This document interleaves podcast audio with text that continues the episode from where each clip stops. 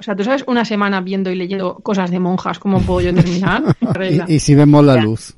Y nos, volvemos, nos, reconvertimos. Nos volvemos devotos y devotas y nos uh, unimos a, a la curia y a la Iglesia Santísima Romana y Apostólica. Con el tiempo sabréis lo que es perder. Sentir desesperadamente que tenéis razón y fracasar igualmente. Temednos, huid de nosotros. Aún así, Hello Freaky llega. La diversión no es algo que uno tenga en cuenta cuando equilibra el universo. Pero esto... esto sí que nos hace sonreír.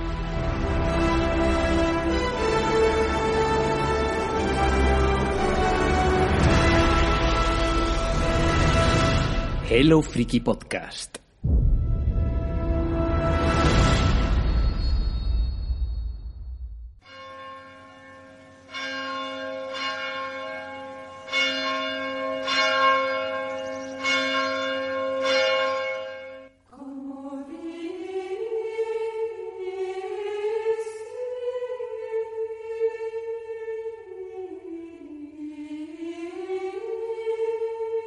Hello Frikis, bienvenidos, bienvenidas a Hello Friki Podcast. Hoy vuestro programa, vuestro podcast, pues más beato. Vamos a abrir camino, vamos a hablar de un tema pionero aquí en, en el tema podcastil, en Evox también, que es la Nansplotation. Vamos a hablar de monjas. no sé cómo decir esto con entusiasmo, pero también sin faltar al respeto. Vamos a hablar de monjas, para eso hemos preparado, os hemos preparado un programa mix que los habituales ya sabéis de qué se trata. Es uno de esos programas en los que traemos una obra de cada una de las secciones habituales en nuestro podcast y en nuestra web también. Vamos a hablar, por lo tanto, de una película, una serie, un videojuego, un cómic y un libro dedicado a las monjas. todo, todo esto parece que sea un tema baladí, pues no, es un tema muy interesante. Ahora veréis la cantidad de, de propuestas que os hacemos y la calidad también. Pero para hablar de esto, por supuesto, no voy a estar yo solo. Me acompañan eh, cuidándome el alma y también toda, toda la fe que voy perdiendo poco a poco. Un, un grupo de podcasters, de compañeros y compañeras. Eh, me voy a presentar, por supuesto. Yo soy Jaco, el director disfuncional en funciones, presentador de Gelufriki Podcast. Conmigo está, por la gracia del Altísimo, Marta Catalán. ¿Qué tal, Marta? Ave María Purísima. Sin pecado. Gracias. Nada, aquí estamos, eh, con un micro y una pantalla para que os sintáis todos como si fuera el Día del Señor, pero sin que tenga que ser domingo. Ya el Día del Señor ya es cualquiera. Eh, tenemos también con la cofia y el hábito a Daniel Collado. ¿Qué tal? Bueno, ave madre superiora, cofia hábito, breviario en mano y el cilicio donde tiene que estar. Aquí estamos, dispuestos a entonar el miserere si hace falta y yo un poco triste, porque esto de que no me hayáis dejado hablar de Sister Act o de La Llamada o de Sor Citroën, que sé que Isra también le ha tocado la patata a esa película eh, y, no poder traerla ha sido muy duro. Pero hoy me he dedicado a la lectura y, creo que traigo cosas bastante interesantes de, un tema que, hombre, es un tema que está everywhere on the net. Las monjas las monjas, la nansplotation, que me gusta esa palabra. Eh, ya, ya hablamos de la black exploitation, ¿verdad? Esto no tiene nada que ver, pero también entra dentro de una de esas corrientes. Van de negro también. Eh, sí, bien, bien, sí, exacto. Vamos a tomarlo por esa similitud. Y en aquel programa estaba Raúl Martín, que también está aquí para hablar de monjas. Raúl, ¿Qué pasa? Hola, Jaco. Alabados seáis todos. pues nada, yo aquí vengo, espero no tener que flagelarme mucho, pero me ha traído aquí unas cuantas cosas para azotarme por si no lo hago bien y, y peco de soberbia dentro del, del, programa este. Muy bien, qué beato eres y, y qué, qué cumplidor. Tú irás al cielo directo, sin pasar ni por el purgatorio. A ver, el que va a pasar por el purgatorio seguramente irá directo al infierno es el que ha propuesto el tema. Isra, ¿qué? ¿Cómo lo llevas? Bueno, pues lo llevo bien. La cuestión es que pues eh, propuse el tema en uno de esos alardes que a veces tengo de, pensamiento lateral, que es decir, pienso lo, lo y, y, digo lo primero que se me ocurre, y aquí estamos, ¿no? Entonces, bueno, eh, la verdad es que la newsplotation es algo muy interesante, es algo que a muchos oyentes van a decir, pero, de, pero ¿qué les pasa a esta gente hoy? Pero bueno, que les digo que, que, que aguanten hasta el final del, del programa, que ya verán que, que, es un tema muy interesante y es un tema que se le puede sacar bastante. De hecho, ahora que estamos en periodo de, de, de, de personas que siempre lo están, que son esas monjas. O sea que vamos a ver qué, qué tal se nos da el programa de hoy. Exacto, nosotros también hemos hecho voto de clausura, pero no de silencio, por eso vamos a hacer el programa y vamos a traer los siguientes contenidos. De cine vamos a hablar de una película que no es muy conocida, pero a partir de este programa lo va a ser. School of the Holy Beast. Seguimos con las series en la que hablaremos de The Keepers y bueno, de algunas otras. En videojuegos traemos un par de ellos, uno de, de una monja buena y otro de una monja mala, Good Nun y de Evil Nun.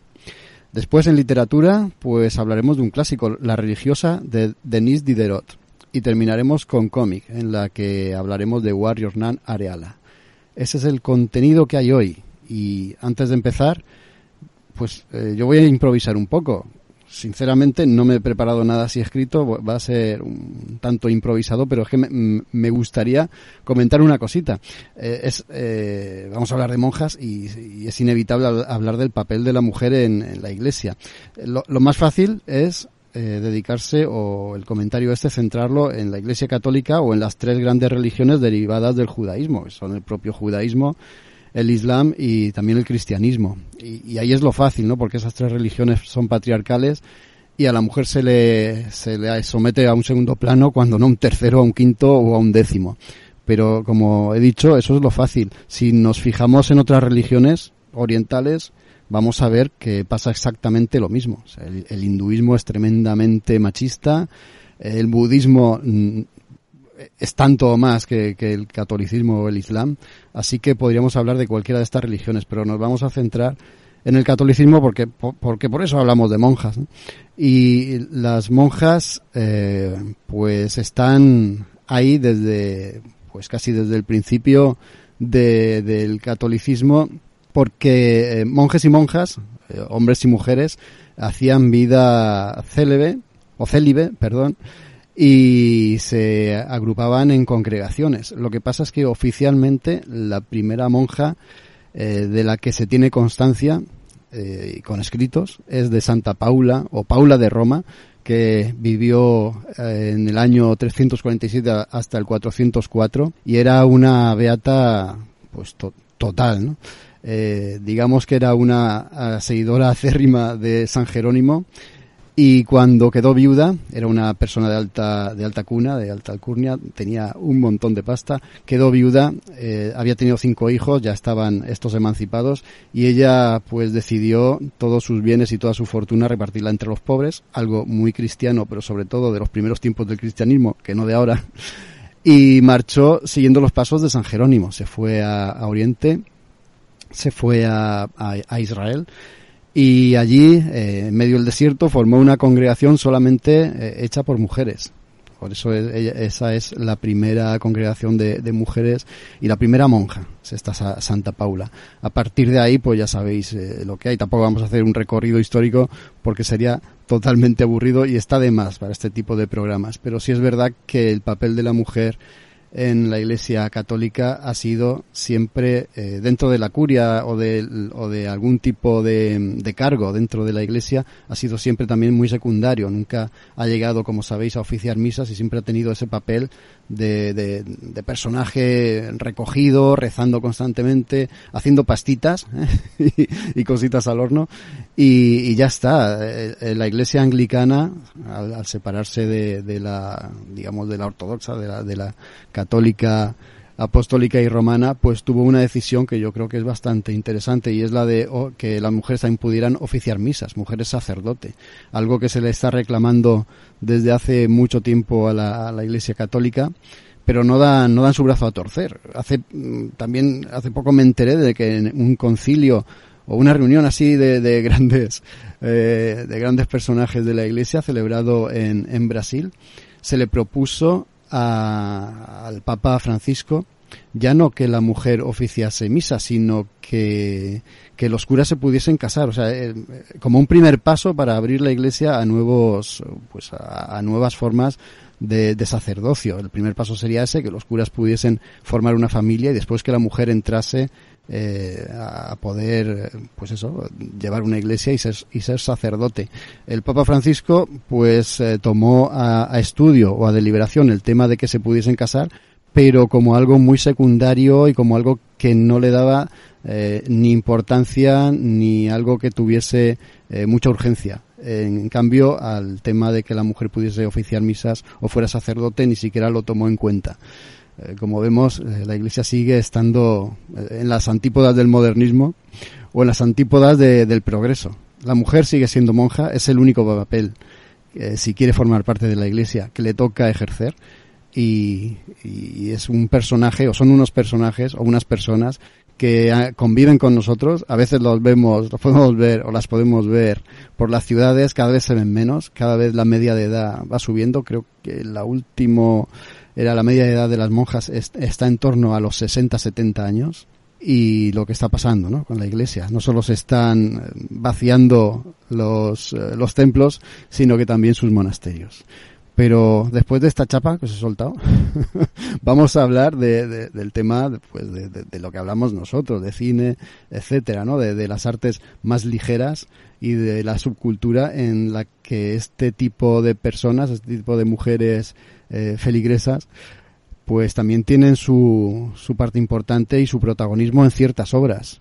Eh, se dio el caso de que surgió la Nansplotation, las monjas como centro uh, de, de, este tipo de cosas. Y ahí es donde Isra tiene cosas que contarnos o, cosas que aportar. ¿No, Isra? A, a, a ver. Sí, eh, básicamente yo creo que es muy interesante el, el programa que traemos hoy porque pues abordamos temas complicados y abordamos temas pues que tradicionalmente pues eh, han, han, sido proscritos, es decir, hablar eh, de, de, de, las monjas en, según qué aspectos, pues es un tema, un tema complicado. Y bueno, antes de la, de la exploitation hay que decir que, que en el tema del cine, sobre todo, pues eh, hay realmente pues toda un, una saga de, de, de directores que han querido plasmar eh, pues este tipo de bueno este tipo de historias no y lo más interesante es que eh, en la mayoría de casos que es lo que a mí me sorprende mucho no se no se ha hecho para retratar la vida eh, monacal o la vida de, de estas de estas monjas pues más sutilmente no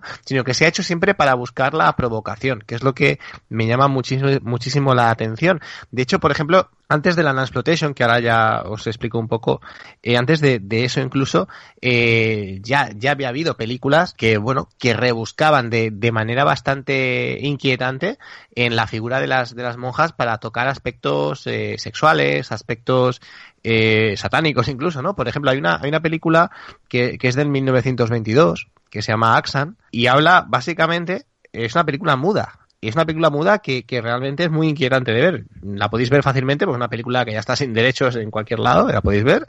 Y, y, es, un, es, una, es una película pues que habla de, de, de cómo una monja eh, pues de, se corrompe por el, mismo, por el mismo Satán, ¿no? Y estamos viendo pues imágenes bastante desagradables todo el rato y esto ya estamos hablando del, del año 1922, o sea que supongo que también el tema de las monjas, eh, primero, eh, pues sí, eh, lamentablemente por ser mujeres y luego por otro lado por el tema de, de lo que representan, pues porque representan, no nos olvidemos, eso lo veremos en la película que vamos a comentar, de una manera muy, muy curiosa, representan la pureza, eh, pues la verdad que es un, que es un tema bastante controvertido. Eh, bueno, por ejemplo, mm, antes de la Explotation incluso tenemos eh, Viridiana, ¿no? De Buñuel, ¿vale? También tenemos ahí, hay cierto, cierto, cierto nivel, ¿no? Eh, de hecho habla, si lo habéis visto, habla de, de, de, la, de, cómo llega una, una novicia, ¿no? A casa de, de Fernando Rey, es el, es, es, el actor. Y este, pues, intentará seducirla, ¿no? Es decir, siempre tenemos esa, ese, ese, ese aspecto, ¿no? De, de lo, de lo prohibido, ¿no? Y de, y por eso creo que es un tema, eh, muy, muy, pues, muy olvidado, pero muy, muy interesante. Y hablando de la, de la ahora sí que nos vamos a lo más lascivo, a lo más chungo, a lo más bizarro, El cine, el cine de explotación, por si alguien a estas alturas no lo sabe, es aquel cine que se genera eh, básicamente a partir de, de, la década de los de los de los 70. Eh, finaliza, bueno, finaliza, podemos decir que aún hoy en día hay cine de, de, de explotación, pero eh, realmente el, el, cine exploitation es el que el que tenemos en los 70 y, y alguna cosita en en, lo, en los 80. Es el cine de muy baja calidad en muchos aspectos que, que, busca eh, simplemente hacer que, que, el espectador flipe con lo que ve en pantalla, que, que el, el, espectador eh, se, se, quede hecho polvo con lo que está viendo y, y, y remover eh, ciertas cosas, ¿no? Y remover ciertos, ciertos elementos pues de, de, del subconsciente. Es decir, por, por ejemplo, ¿no? En el tema de, de, la explotación, los más conocidos sería la, explotación zombie, que, que, ya, que ya la conocemos con un montón de películas, y o por ejemplo la, la Nazi Exploitation, que también es un tema que, que, me, que me gusta mucho, ¿no? Es, es como pues hablar de, los nazis de, una manera despreocupada y hablar de ello pues de, una manera pues bastante cercana a, a, lo, a lo políticamente incorrecto, que es aquí eh, lo interesante del tema. Pues claro, eh, todo esto llega un momento en que los italianos, a mediados de los de los años 70 eh, con todo el con todo el yalo eh, recién estrenadito pues son los los reyes no de la de, de, la exploitation y en esos y en esos momentos se genera pues un, una moda dentro del género no de, de, de estas salas eh, bastante de segunda fila que proyectaban estas estas películas pues se pues se produce un boom de lo que son eh, las eh, películas carcelarias protagonizadas por mujeres, ¿vale? Evidentemente, pues ¿por qué? Pues evidentemente por la, por lo erótico eh, de, que, que, es buscado directamente. Ya sabéis que las, pelis de cine explotación eh, no están sugiriendo, sino que te enseñan directamente y ya está. Y son bastante brutas en este aspecto. Y claro, pues eh, ¿qué es lo que sucede con este cine? Pues que el cine de cárceles, eh, de, de mujeres en cárceles, pues que, que se repite demasiado el patrón. Se repite durante muchos años. Hay muchísimos, eh, muchísimos, muchísimos películas y a, a, la gente que veía este tipo de cine empezaba a aburrir. Entonces, claro, los productores italianos, en eso siempre han sido los italianos muy especialitos para el cine y muy poco, bueno, no sé, habrá de todo, ¿no? Pero muy poco cuidadosos con él en muchos aspectos. Y, y en este, y en este son igual, ¿no? Eh, vienen a, eh, ¿qué es lo que piensan? Pues piensan, vamos a buscar un perfil que se nos, que se nos adecue a mujeres eh, desnudas, eh, peleando en un lugar del cual no puedan escapar. Y la cosa pues les, les surge muy fácil, ¿no? Que es pues eh, la non-exploitation. Esas monjas que se enfrentan siempre a, a todo tipo de acoso, a todo tipo de, de, situaciones vejatorias en un lugar del cual eh, no tienen escapatoria. Y bueno, pues eh, así se produce el, el tema de la, de la, de la non-exploitation, ¿no? La explotación eh, tiene grandes hits.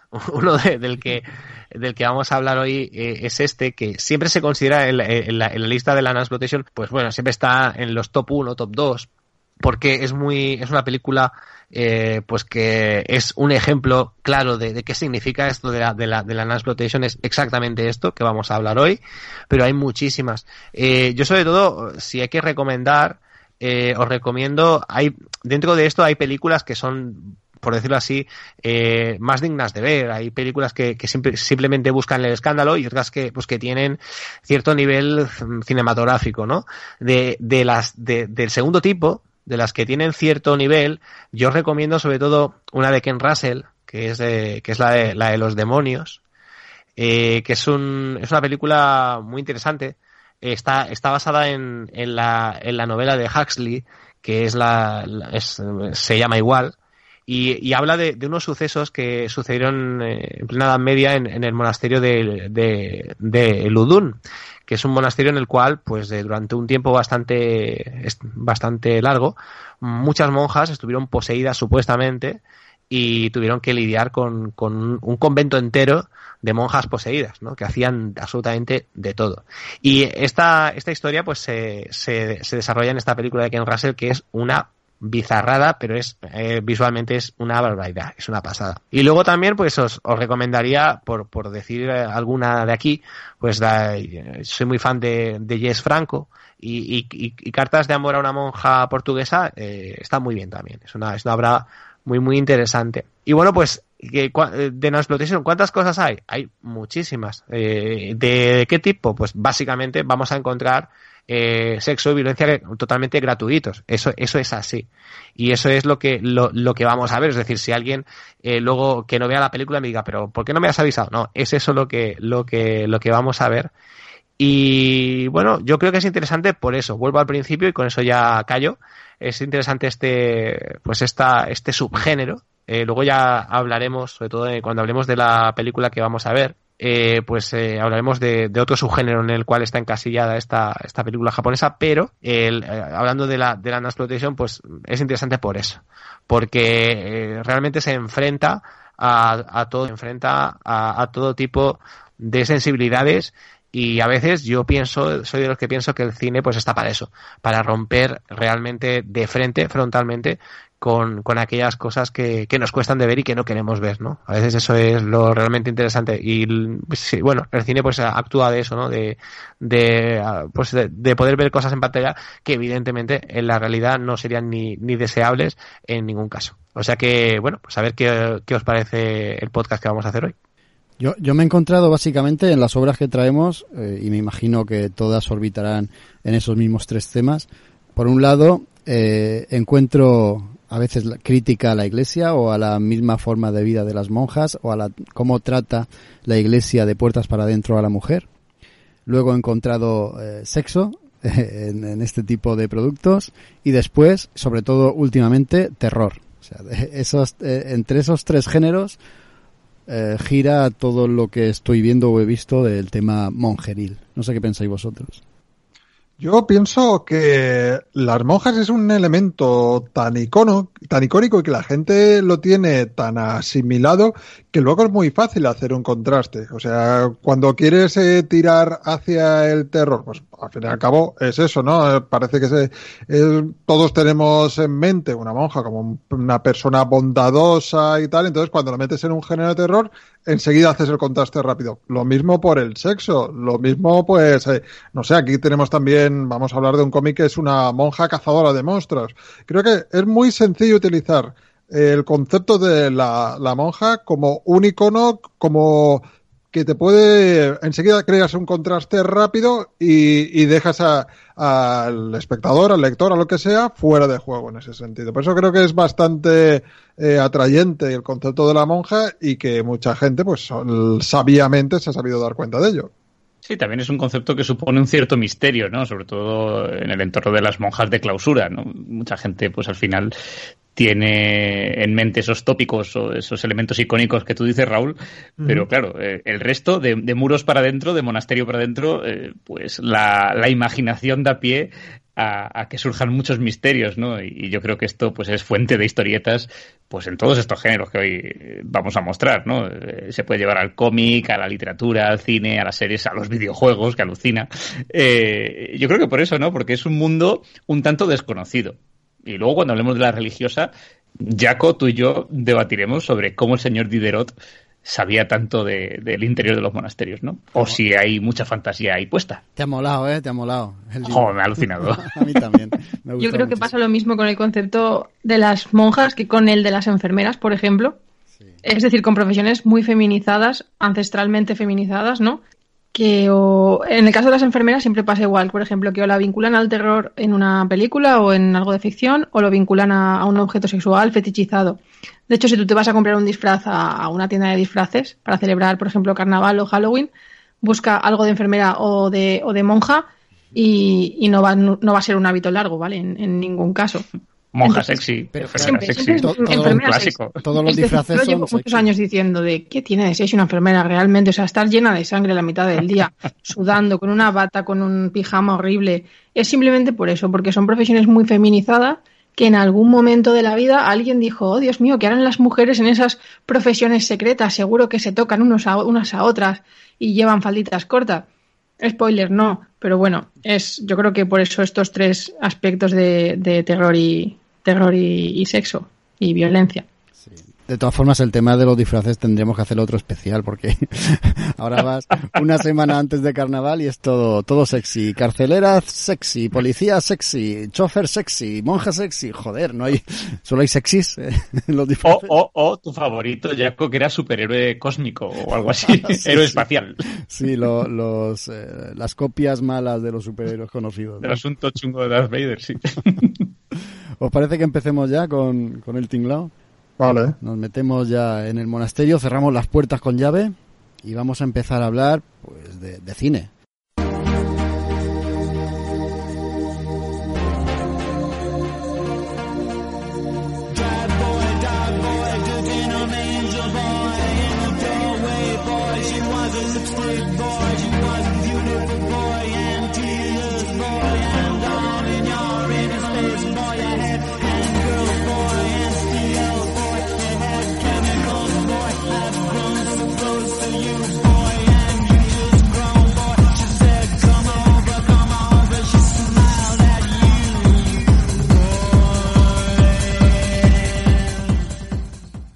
School of the Holy Beast. Venga, esta os la dejo toda a vosotros porque yo creo que es eh, el paradigma de la non-exploitation, mm, particularmente de- del lado oriental, ¿verdad?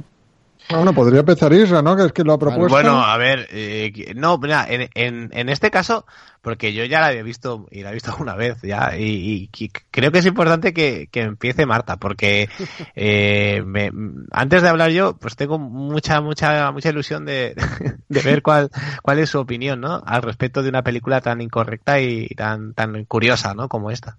Pero Pues chavales, mira. que estáis pasándoos el marrón de unos a otros y la pobre Marta al final.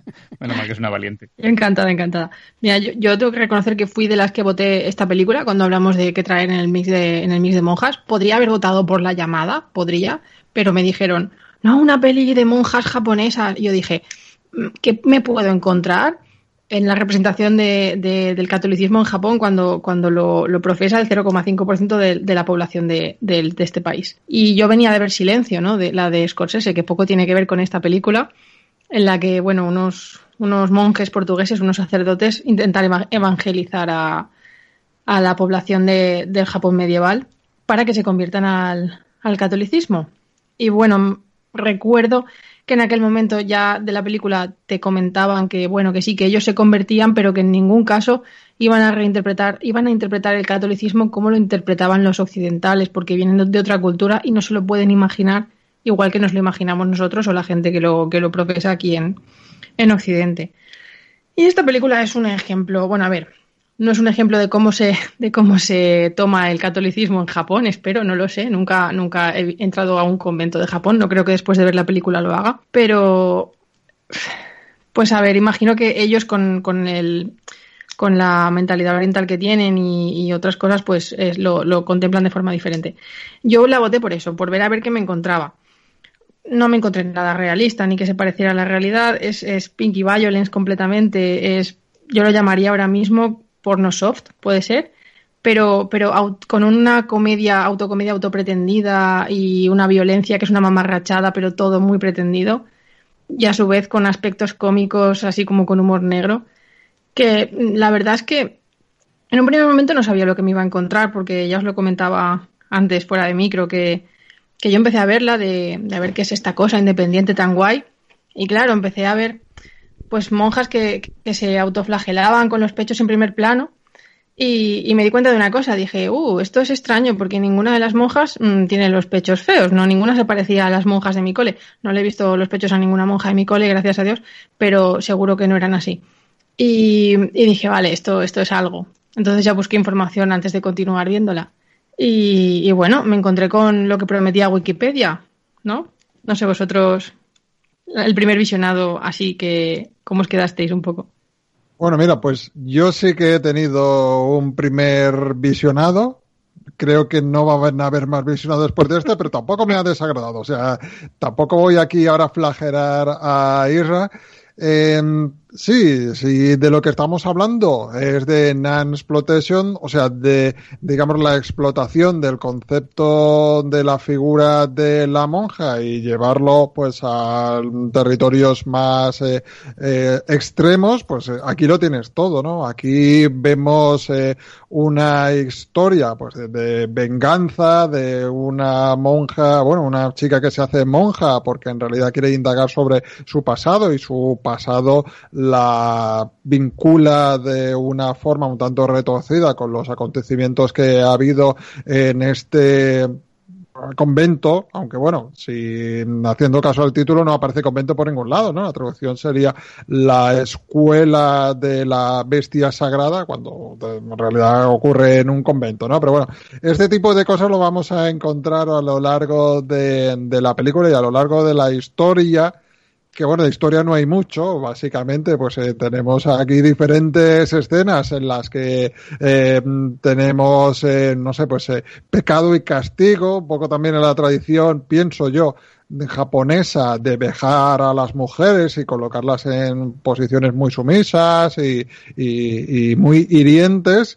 Pero básicamente lo que vamos a encontrarnos es eso, es la historia de una chica que para encontrar su, de dónde proviene su origen y qué es la que lo, marcó él mismo, pues se decide meter a monja y un poco, pues una vez llega, pues también convuelve, que hace un poco que se vuelva más convulso, ¿no? El, el ecosistema creado dentro de, de este convento japonés tan peculiar. Hombre, lo, lo interesante de, de, esta película es eso, ¿no? Ese, es que es completamente paradigmática de, de lo que hablábamos antes, ¿no? Y, y, y, por eso es muy interesante. Y bueno, y también realmente es curiosa porque es un ejemplo de una explotación que se, que se produce fuera eh, de, de, de, Europa, ¿no?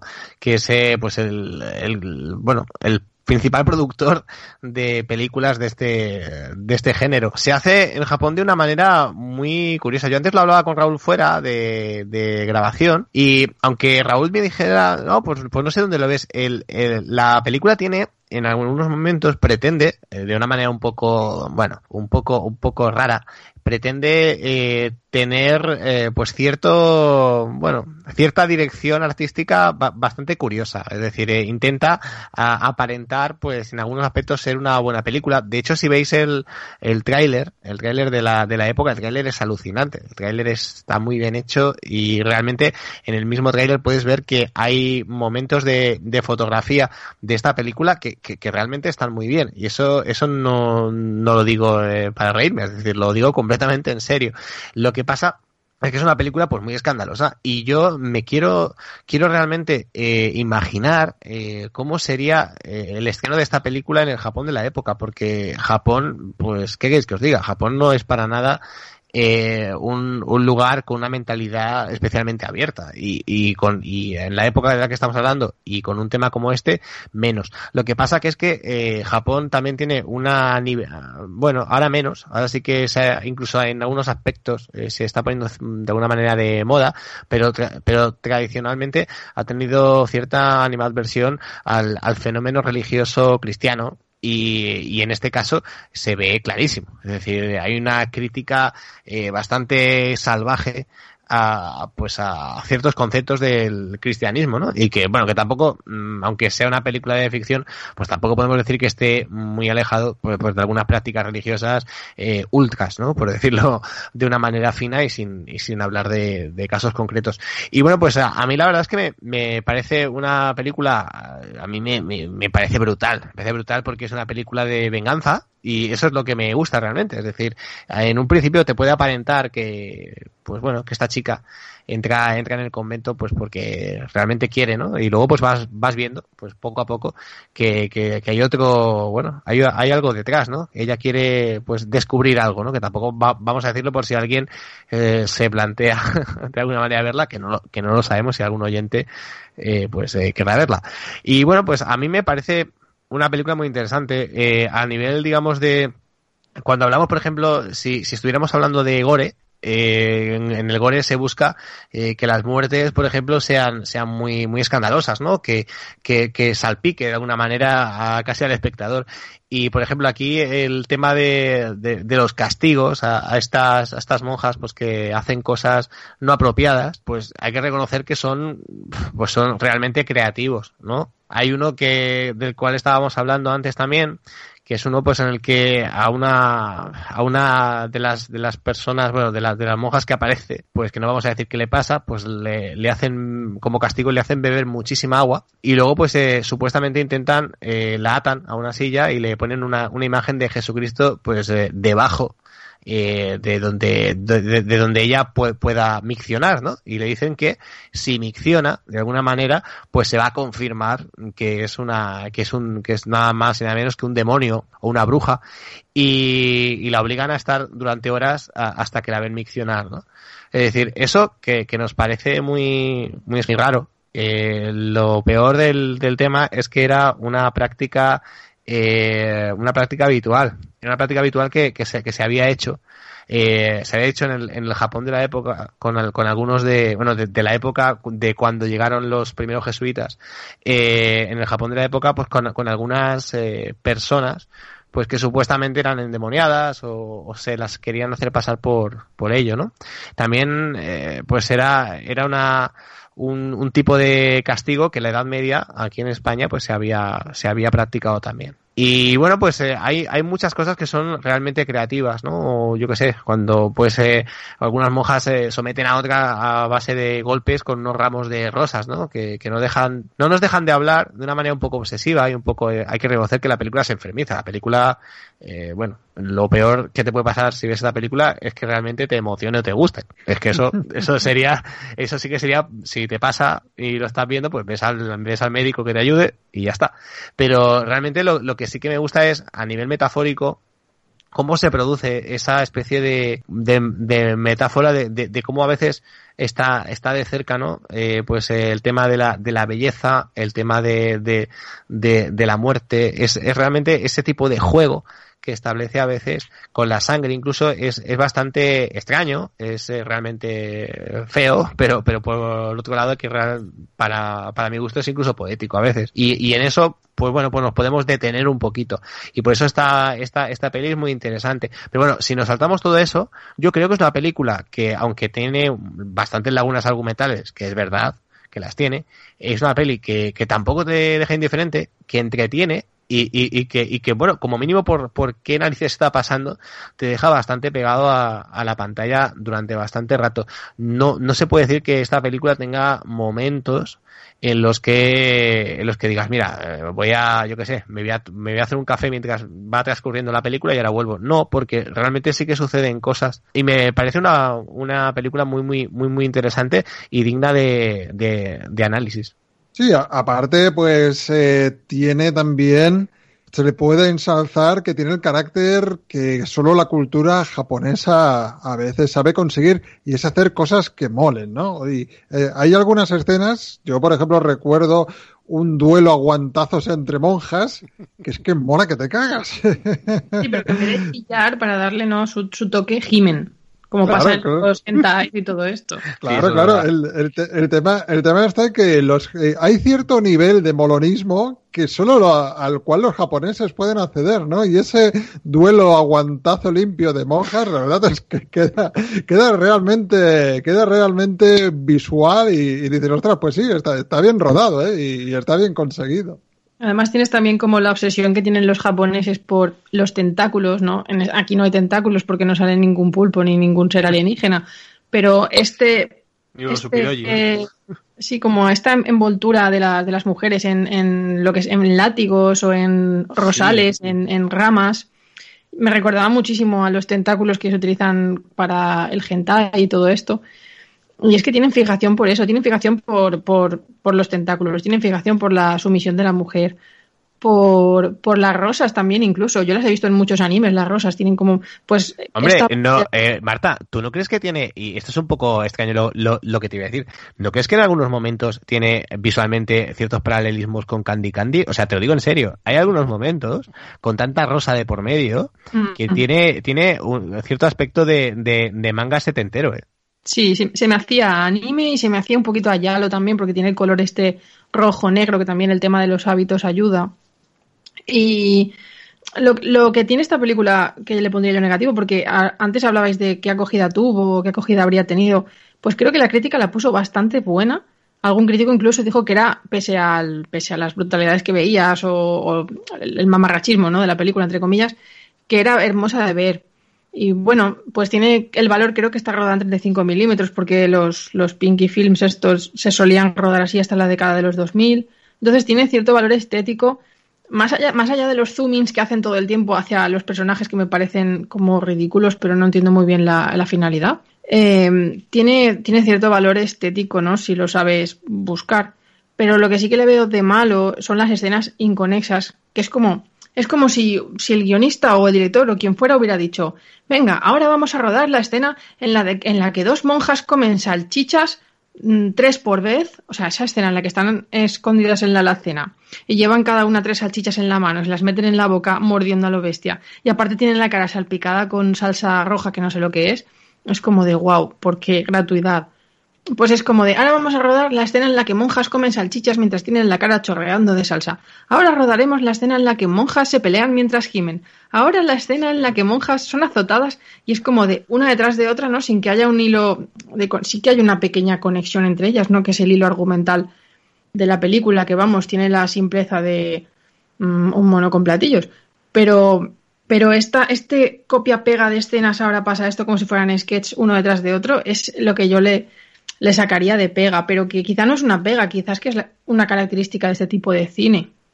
Sí, sí, no, es que es así. Es que realmente, eh, si, si fuera una película sesuda, no estaríamos hablando de Exploitation, estaríamos hablando de otra cosa, ¿no?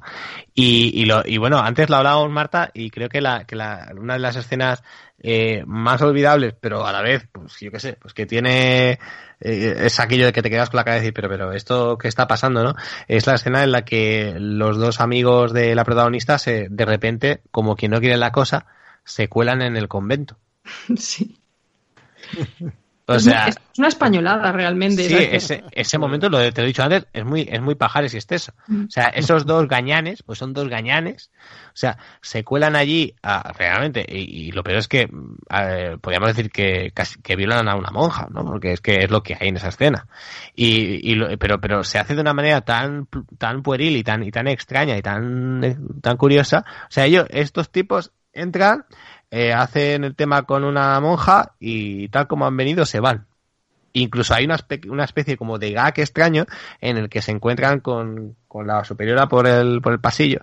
Y, y, estas se, bueno, saludan y uno de, una de las monjas supuestamente, porque van, a todo esto es que van disfrazados de monjas también, y uno, uno de ellos pues contesta con voz varonil y se queda con la cara de decir, uy, habré escuchado bien, es decir, es como un gag un sketch que no, que no tiene ningún tipo de sentido en ese momento, ¿no? Es decir, es decir eh, este, eh, eh, el, el humor ahora, ¿por qué? ¿No? Pero bueno, realmente son esas cosas, esas extrañezas que, que, yo creo que son bastante habituales, no en este, no solo en esto, sino bastante habituales en, en el cine nipón.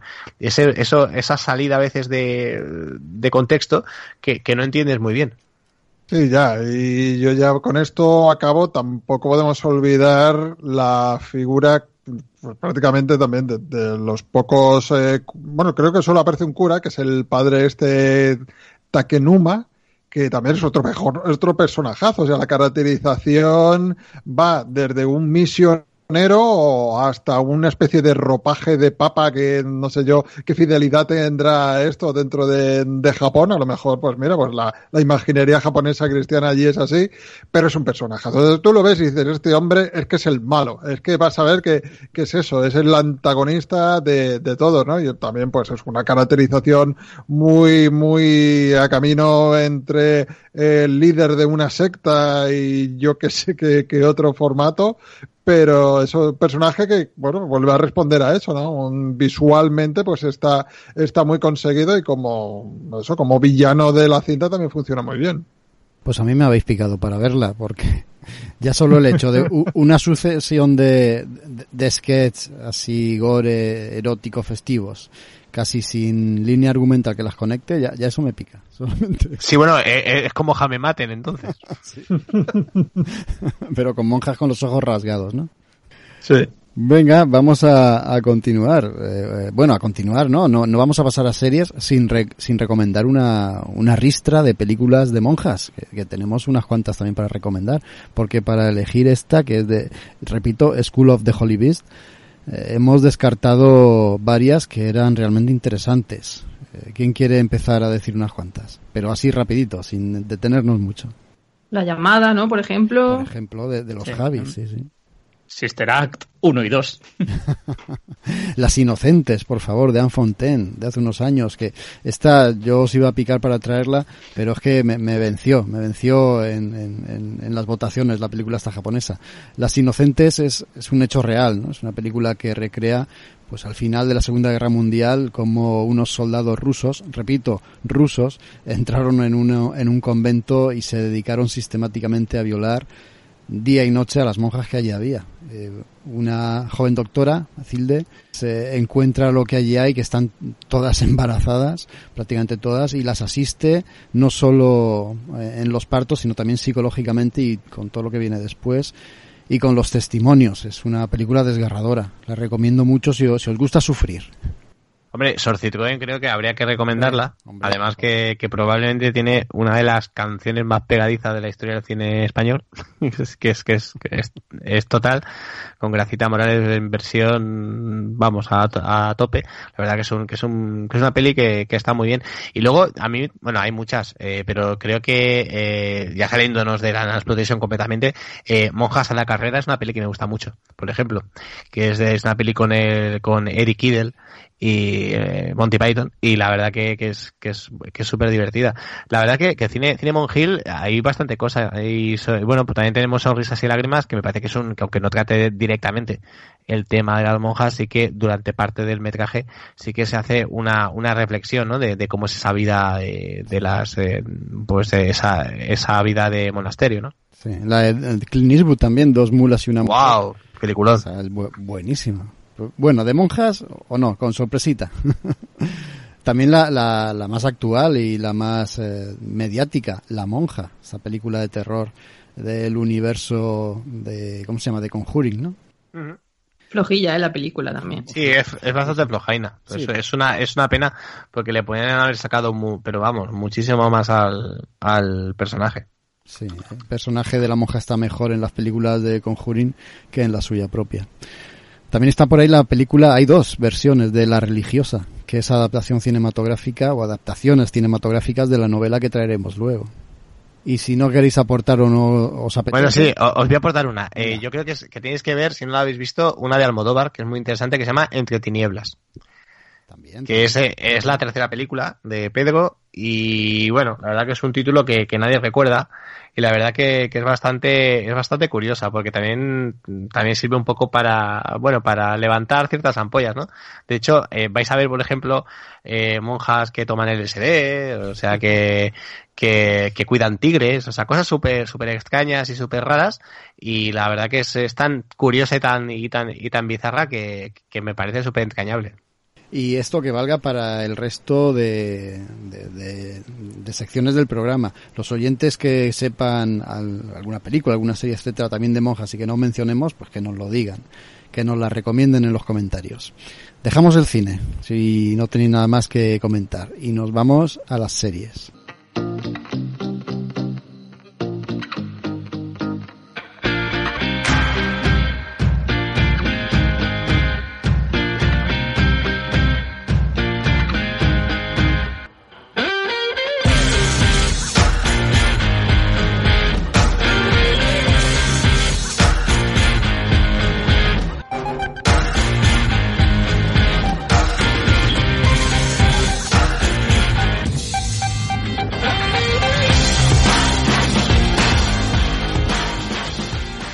Y aquí, pues la verdad es que la cosa estaba complicada, porque series de monjas a ver las ailas, como las meigas, pero estaba la cosa dificililla, porque tampoco es que fuera una calidad excesiva la que tenía y dedicar varias horas para prepararse este producto podía ser algo pues demasiado sacrificado.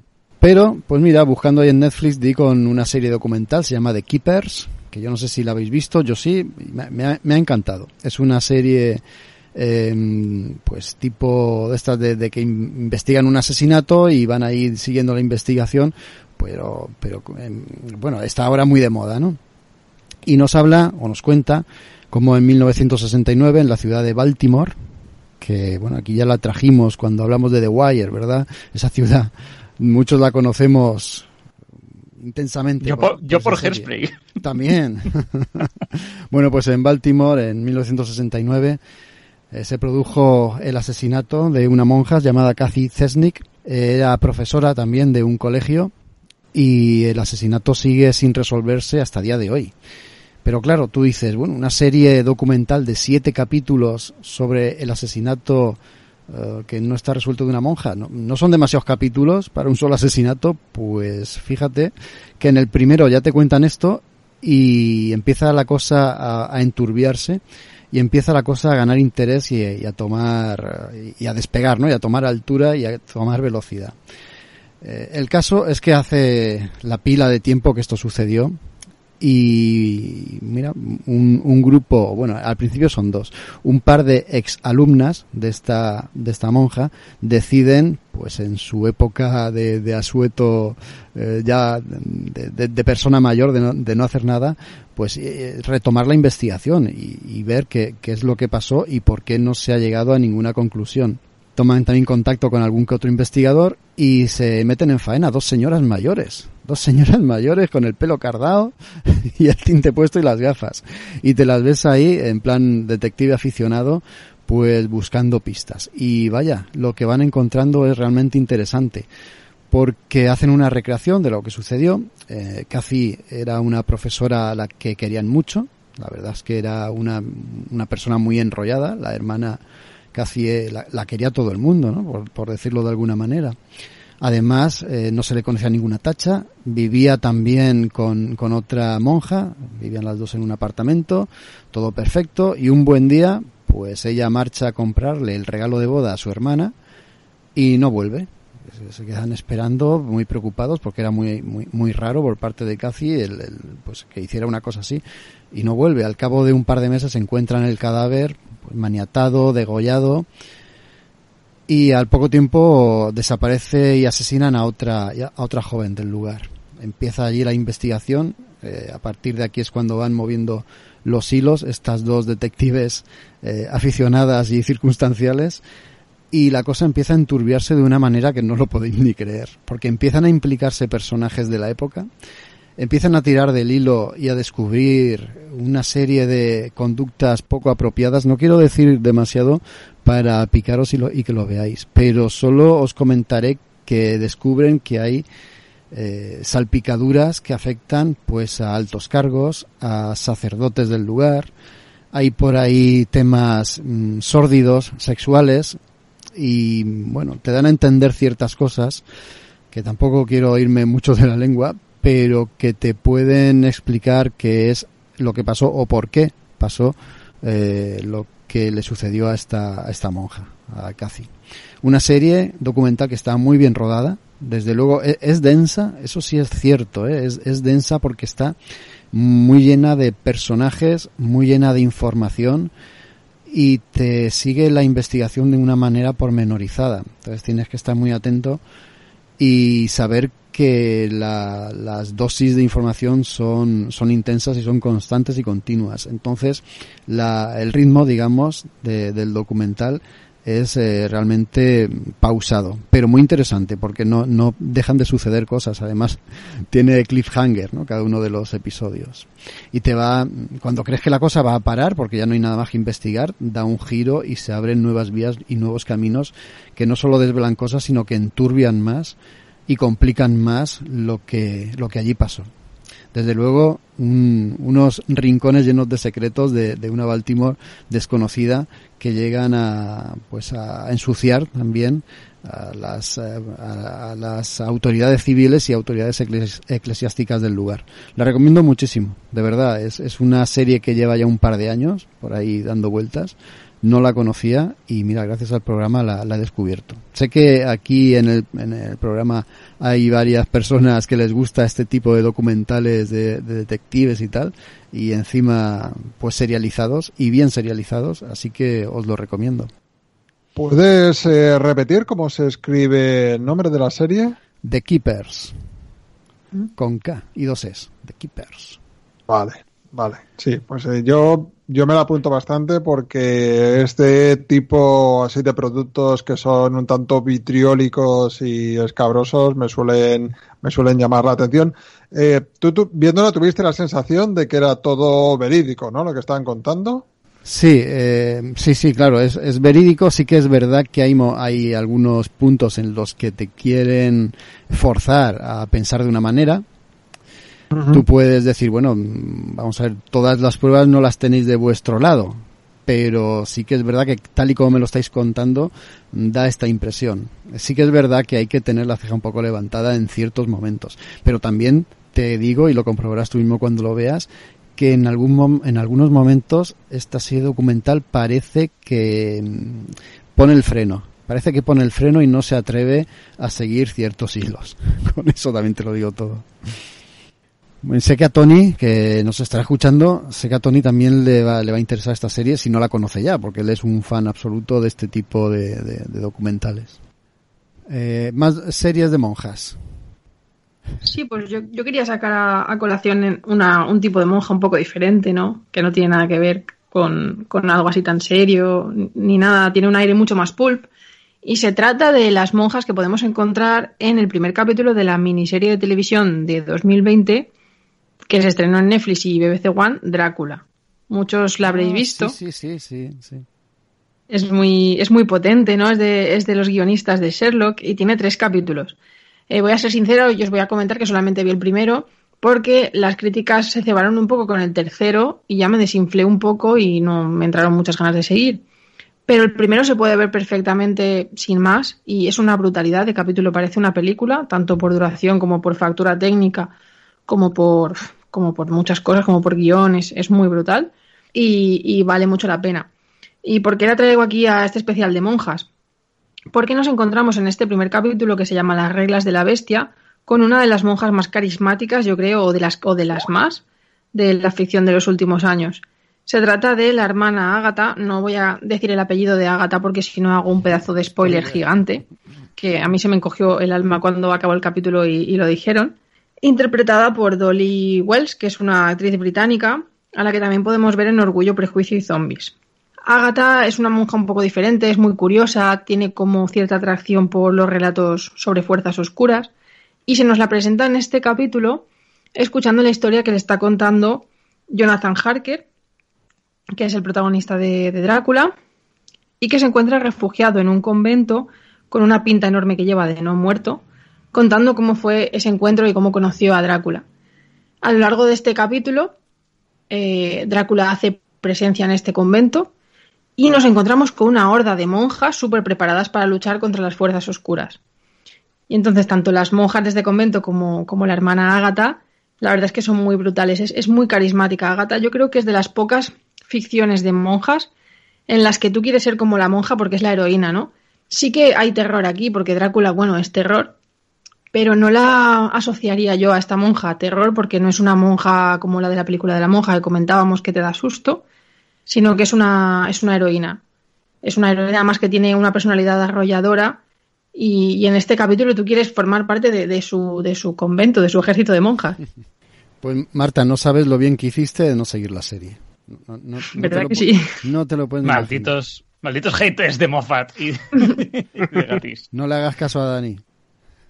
No, es que si ya empiezo a escuchar que, que algo no funciona y son tres capítulos, ya me da la pereza y ya no veo el segundo, porque pienso, si el tercero no me va a gustar, pues el segundo ya, y ahí lo dejé como que lo quería ver, y como el primero me había dejado tan buen sabor de boca, pues me quedo con eso. Hiciste bien. El, segundo patina, pero es que el tercero se pega una hostia.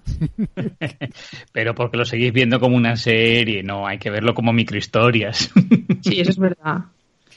Está bien, está bien por lo que tú dices, Marta, porque puedes ver el primero perfectamente y, y jolín, pues eh, Jaco, que también es muy amante del libro de Drácula, pues eh, lo comentamos en el programa, que, que es bastante fiel, ¿no? Bastante, bastante fiel. Y, y, luego es también un poco homenaje a, a, la peli de Coppola. La verdad es que el primero es muy, muy, muy recomendable. Mm. Más, más monjas en series de televisión. Yo, he visto que hay un reality por ahí que hicieron una vez de Quiero ser monja.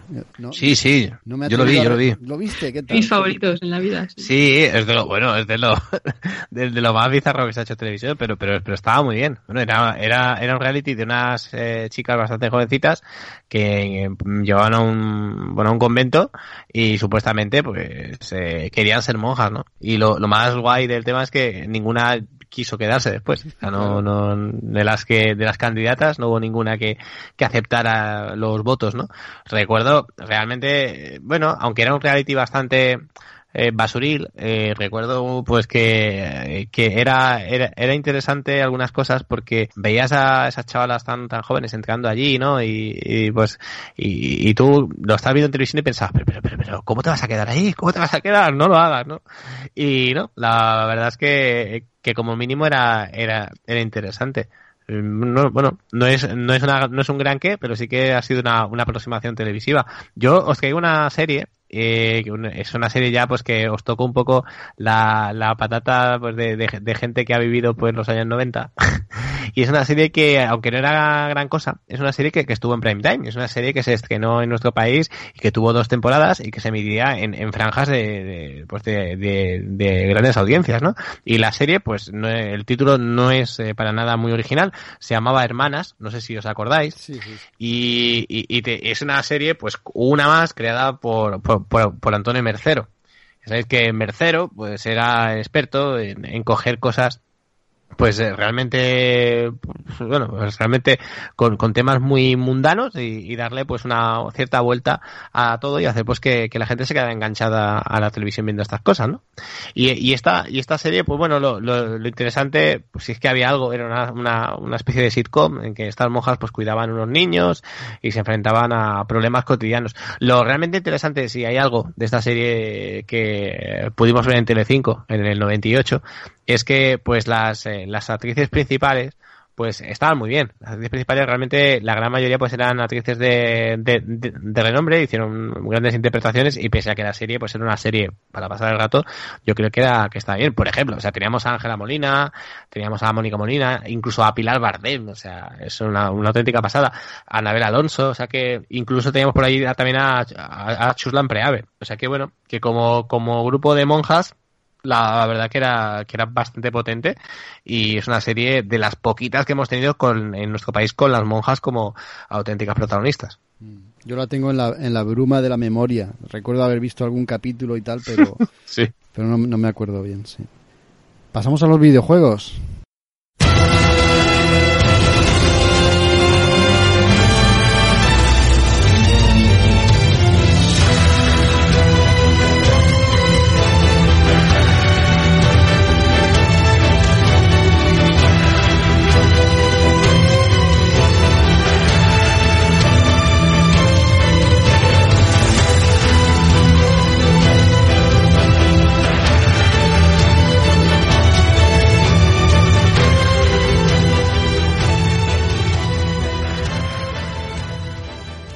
Aquí Marta trae Good Nan y yo traigo Evil Nan. Eh, Marta, ¿empiezas tú o empiezo yo? Lo que tú quieras. Empiezo yo con el lado bueno. Venga, empieza tú con, el lado bueno. El lado bueno, entre comillas. Sí. Good Nan, nada, es, es un jueguecito de móvil de Flip Ray Games, que es la que produce Flip Ray Games. Y, y, se trata de. Bueno, mira, voy a leer la descripción de, de lo que te aparece cuando abres la, cuando hables la, la store, ¿no? Porque no tiene desperdicio, lo, va a explicar mucho mejor que yo. Te dice, el juego Goodnan está lleno de entretenimiento y actividades alegres como cuidar niños pequeños, cocinar comida deliciosa, enseñar, jugar, jardinería, etc. En resumen, eres una monja que tiene que gestionar su iglesia, ¿no? Entonces te dice, Virtual Nun es un juego increíble con misiones interesantes y emocionantes. La vida de una monja es muy difícil. No he jugado demasiadas horas, pero muy difícil es mi vida, no la de la monja del videojuego. Y continúa. En su primera tarea debe pronunciar un discurso de bienvenida que viene a la iglesia. Después de esto, ingresarás al aula y enseñarás a los alumnos. Ve a la ciudad del vicio y proporciona comida a los chicos sin hogar. Yo a la ciudad del vicio no he llegado. Igual ahí estaba la parte guay del juego. Pero yo os cuento mi experiencia. Nada, tú entras, ¿no? Tienes una pedazo de iglesia en Estados Unidos, entras y das un discurso. La jugabilidad es con un joystick que está integrado en la pantalla táctil que va a funcionar, pues bueno, un poco regulín, ¿no? Porque tampoco creo que se hayan esmerado mucho en esto. Y tu primer objetivo es dar un sermón de bienvenida. Entonces, nada, o sea, no tiene nada el juego, solo tienes que caminar hasta, hasta el altar. Ahí te aparece como un triangulito que brilla en el suelo, tú dejas ahí a tu monja le das al botón hablar y la monja haga el discurso sola. No sé si da más miedo el discurso o los feligreses. Si tú te giras en los bancos a la gente que ha ido a tu sermón, son rednecks todos, con pinta de sacarte una escopeta. Pero bueno, ya se sube al púlpito, da el sermón, y el sermón da más miedo todavía, porque es en plan patriota de Estados Unidos de este es, esto es por nuestro país y por nuestro Dios y nuestra religión, porque nuestro país lo tenemos, lo hemos protegido durante siglos con la religión. Vale, ahí se acaba eh, el primer nivel del juego, muy difícil. Y en el segundo nivel del juego, tú eres una monja que estás en una cocina en la que hay dos niños. No, en ningún momento sé de dónde han salido esos niños, me parece muy creepy. Y el juego te dice que cojas una cazuela y se la pongas en la mesa a los niños. Siguiente nivel. Y así todo, ¿no? En plan, siguiente nivel es acércate a no sé dónde, coge una regadera, rega las plantas, te vas moviendo por ahí. Nivel gráficos, bueno, pues también regulín como el tema del joystick. Y yo llegué a un nivel en el que tenías que jugar con estos niños que no se sabe de dónde vienen, si son robados o, viven ahí o tienen padres, no se sabe, a, que, a que compitan por coger huevos de Pascua. Entonces ahí ya me estresé porque tú tienes que manejar a los chiquillos y tienes que hacer que, uno gane a otro y yo perdí. Igual iba a ser más complicado de lo que pensaba y dejé el juego. Pero bueno, si alguien tiene, mm, no sé, curiosidad por saber si quería ser monja, le gusta regar y alimentar niños que no sabe de dónde vienen, este es su juego.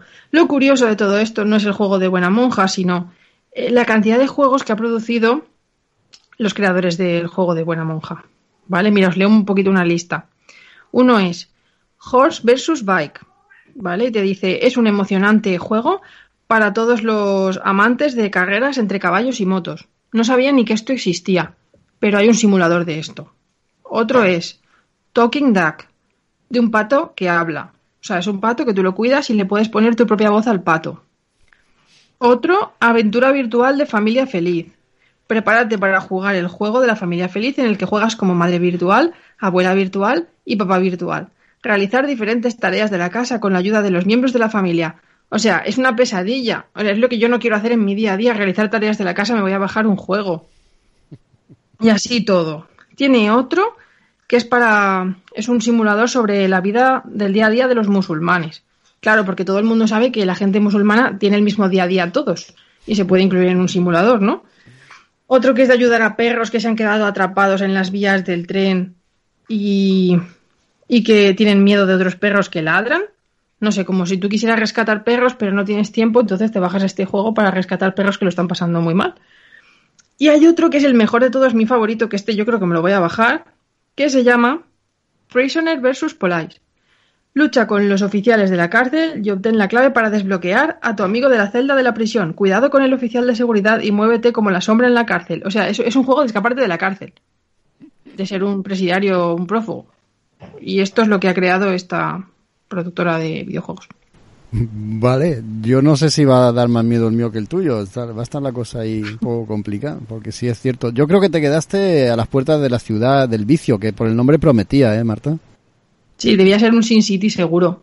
Pues ahora verás, yo traigo Evil Nun, la, monja diabólica esta, que es un juego, a ver cómo decirlo, de supervivencia. Es, es en primera persona y el, inicio ya es, prometedor. Bueno, para empezar voy a leer como tú. La info del juego. Siente el miedo, huye de la monja que te va a matar y lucha por la supervivencia.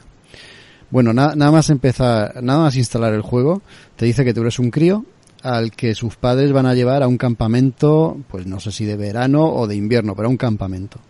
Claro, mm, la cámara te sitúa detrás, en la parte de atrás del coche, y tú ves eh, cómo se está conduciendo en, en plena noche. O sea, y tus padres te, te dejan ahí, se para el coche, te bajas y se van, o sea, te dejan en la puerta de un, de un no sé, de una escuela, de, de, una cosa así extraña, una construcción extraña, un edificio extraño, y tú ves como el coche, amarillo por cierto, se va, y tú estás ahí solico, y ves a lo lejos, dentro de la casa, una monja con un mazo tipo Harley Quinn, ¿vale? que va, que va hacia ti, y te mete un mazazo y la pantalla se llena de, gotas de sangre. Se pone la pantalla en negro y lo siguiente que, que, ves es que estás en una habitación con, con, con un libro un tanto sospechoso, diabólico y tal, y un armario, una puerta y una rejilla de respiración. Y, y, y, ahí, ala, venga, ¿qué haces? Pues tienes que escapar. Te pone día uno. El objetivo es escapar de ese internado o de ese campamento o de ese colegio. Pero claro, en cuanto la puerta se puede abrir, ahí no está cerrado con llave, pero en cuanto pones un pie en los pasillos y en las instalaciones de ese colegio, pues te puedes topar en cualquier momento con la monja que va directamente a por ti. Y, la monja no tiene clemencia, la monja, la monja no se lo piensa dos veces, la monja te ve y, va como una avalancha por ti con el mazo y te pega otro mazazo y otra vez a tu habitación. Recupera la conciencia y te pone día dos.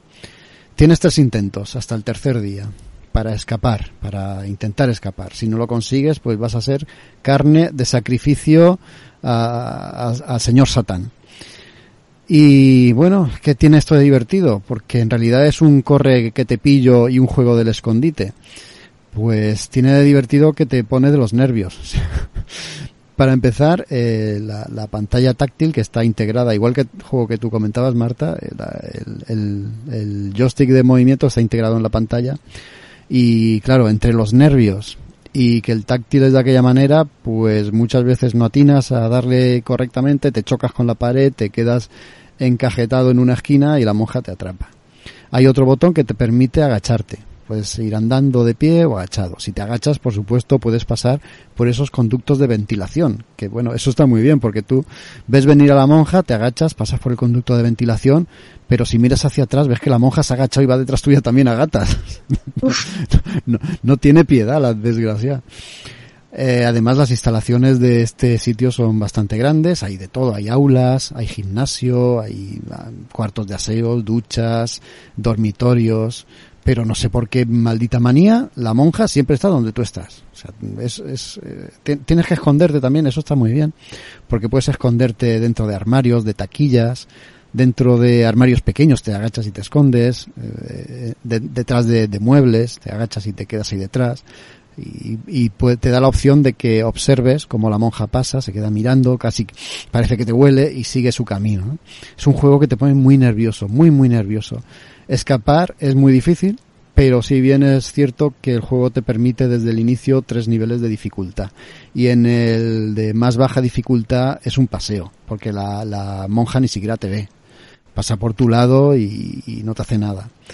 Pero claro, el nivel medio el nivel medio ya es complicado. Te dice que la monja va andando, que no corre, porque si te pones el nivel más difícil, la monja parece, parece un, atleta. Pues en, el nivel medio va andando, pero también es, es que no, no falla. Es que va por ti con un tino increíble. ¿Qué tiene también de interesante el juego? Pues que está lleno de puzzles, pero de puzzles un tanto bizarros. Claro, combina una muñeca con dos rollos de cable y una bujía y, y consigues hacer una cosa que deja a la monja inconsciente durante un tiempo. Claro, es que esas cosas son tan extrañas que para dar con ellas tienes que tirar de guía mm, a través de vídeo, o, o sea, videoguía o, o guía a través de internet escrita y tal y, y, saber qué es lo que tienes que hacer. Si te pones muy en serio con este juego, pues descubrirás que puedes eh, acabar con la monja, que puedes dar al traste con sus, eh, con, sus ritos satánicos, que puedes escaparte de, de diversas maneras y que además con las distintas actualizaciones han ido incluyendo retos para que vuelvas a ese, no sé si orfanato o escuela y vayas consiguiendo hacer cosas. Em, vas consiguiendo trozos de una máscara que metes o guardas en una habitación secreta y cuando tienes la máscara al completo pues consigues pues un logro de satisfacción personal porque otra cosa no es que consigas. En definitiva es un juego que te pone muy de los nervios. Yo lo he jugado unas cuantas veces, pero es que no, no, no, no me aportaba nada más que eh, el, ponerme muy nervioso porque eh, la inteligencia artificial de la monja es, eh, es, es muy básica y es que no falla. O sea, donde tú estás, sabes que a los pocos segundos va a aparecer ella. No puedes dejar de moverte porque, vamos, parece que te vuela. El juego es, en ese aspecto es un tanto tramposo. Los gráficos están muy bien. La verdad es que para ser un juego de, de móvil, de Android, está también en iOS y también está en PC. Si lo queréis jugar, se puede descargar y yo creo que es la forma más cómoda de jugarlo porque puedes utilizar un pad. Y los gráficos, como digo, están bastante bien, son sencillos, pero oye, cumplen muy, muy bien, eh, se adaptan a la perfección a lo que es el juego. Eh, el sonido también es importante, el sonido ambiente y el, arrastrar de pies de la monja, ¿no? Que también te ayuda a situarla espacialmente y te ayuda también a huir. Y en ese aspecto puede estar divertido, pero insisto que es un juego extremadamente frenético y poco relajante. Si queréis pasar sustos, pues no, no, está nada mal, porque hay momentos en los que te das la vuelta y tienes a la monja detrás con el, con el mazo en alto. El golpe sabes que te deja de aquella manera y la pantalla llena de salpicaduras de sangre, constantemente. Ahora, si queréis pasar un mal rato, ya sabéis, es gratis. ¿Te imaginas que tu juego es una secuela del mío? Posiblemente. Porque en los dos hay niños que no se sabe de dónde salen. Ya sabes de dónde salen, los abandonan los padres en este colegio. Yo te digo una cosa, Jaco, eh, me lo voy a descargar, pero en las Oculus, que va a ser. va a ser lo peor. En un momento de, soledad extrema en casa, que nadie pueda sentir mis gritos de pánico, lo probaré. Es que la monja está guay, está muy bien hecha. hombre, son gráficos muy sencillotes, pero tiene sus gafitas ahí, sus monturas eh, diminutas, los ojos rojos y unos dientes que parecen un tiburón. Y además. Sí, da un mal rollo que te cagas. Da un mal rollo porque es que se mueve con una velocidad es que aunque lo pongas en modo normal, que va andando, no falla la tía. Es un sabueso. Yo vi solo la imagen de la cara de la monja en la store y dije, paso, no me lo bajo. me da miedo. Por cierto, la, desarrolladora es eh, que, Keplerians Horror Game, que está especializada en este tipo de juegos. O sea, esta gente disfruta haciendo sufrir a, a los demás. ¿Sabéis de algún otro juego que, que, utilice monjas, no sé, como personaje secundario, aunque sea? Hombre, estaba pensando. Eh... Yo sé que hay un Hitman por ahí en el que aparecen monjas. Sí, estaba pensando en el Silent Hill, por ejemplo. Ah, bueno, hay enfermeras. ¿No? suena que en el primero no había alguna monja en el pueblo?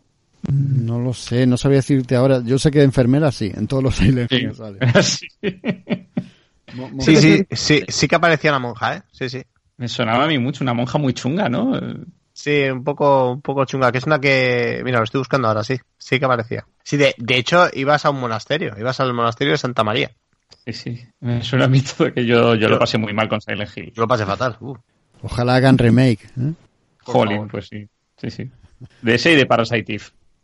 es un ah, juego que me traumatizaron en la adolescencia. Me encanta. Pero el Parasite no llegó aquí a Occidente, ¿verdad? El 2 sí. el 2 lo tengo yo para la Play 1. Pero el 1 no llegó. En la época de la Play 1 que se pirateaba todo. Eh, pues no, no, aquí no llegó. Ha llegado después en, para PC y eso yo lo, yo lo he jugado. Pero digo que, Era, que era muy fácil de conseguir en aquella época y era una pasada, era una, una alucina de juego. un juego que era... Y, y, juegos japoneses, ¿eh? que yo llegué a jugar al primer Resident Evil en japonés. con, mi amigo Rubén Nombela, que siempre recordaré lo que tardamos, porque claro, no sabíamos lo que hacíamos con los menús ni nada. Pero entrados en materia ya la cosa funcionaba.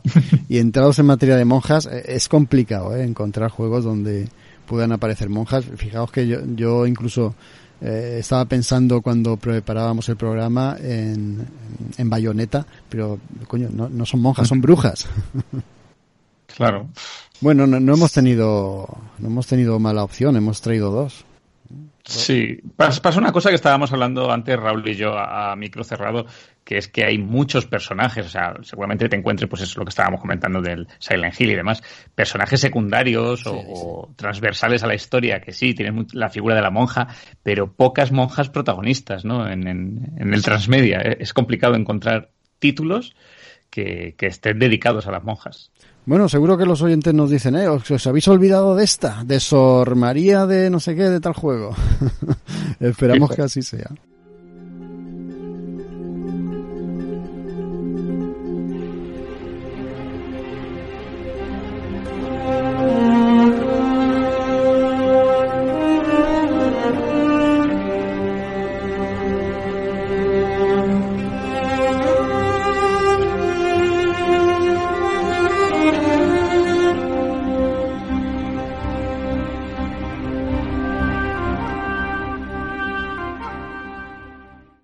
Vamos a pasar a la literatura, Dani, que aquí tenemos los dos muchas ganas de hablar de este pedazo de libro, La religiosa de Denis Diderot, eh, que es del siglo XVIII, de finales del siglo XVIII, 1780, aunque se publicó en el 96. Y yo no sé el impacto que debió de tener este, esa novela, pero tuvo que ser bastante importante.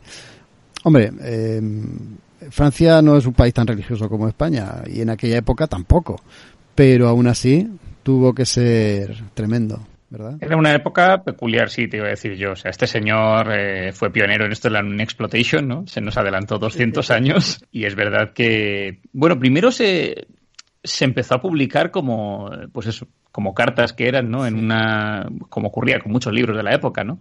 Que se iban eh, publicando en periódicos y, bueno, pues se publicó en la correspondencia literaria de Grimm, eh, que era eso, una especie de periódico manuscrito, ojo. Y, luego, como tú dices, pues ya en el, en el 96, una cosa así, como novela.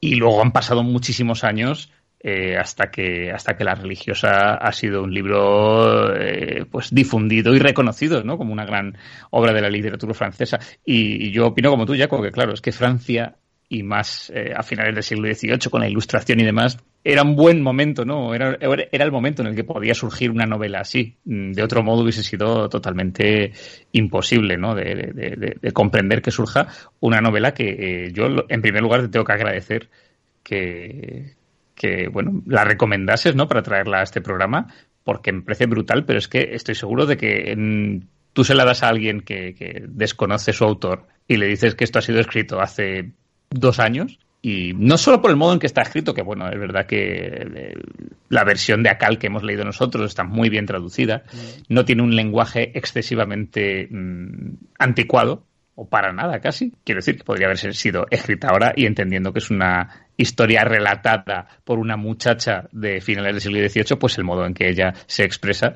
es, es el modo en que está escrita, ¿no? Con lo cual, pero sobre todo por, por la temática, ¿no? Por los temas que, que Jaco, no tú qué opinas, pero a mí me, me, me duele en el alma que sean temas eh, que a día de hoy sigan muchos de ellos. O sea, pues es verdad que la novela pues habla de eh, de, pues eso, de, de, la clausura, de la honestidad, del ser fiel a uno mismo, de los dictámenes de, la religión, ¿no? Eh, pero sobre todo hay, hay, una serie de temas principales como son la mujer, su independencia, su autonomía, su libertad, ¿no?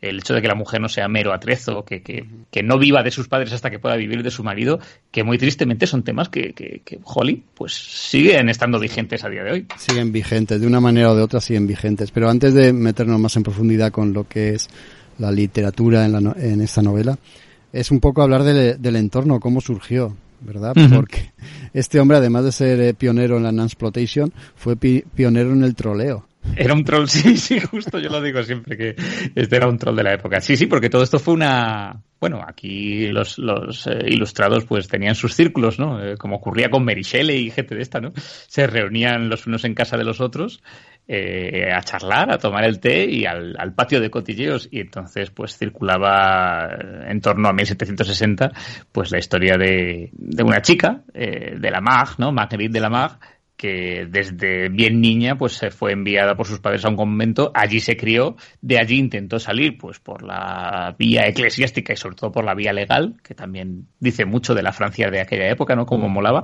pues la muchacha no lo logró, jamás abandonó el convento.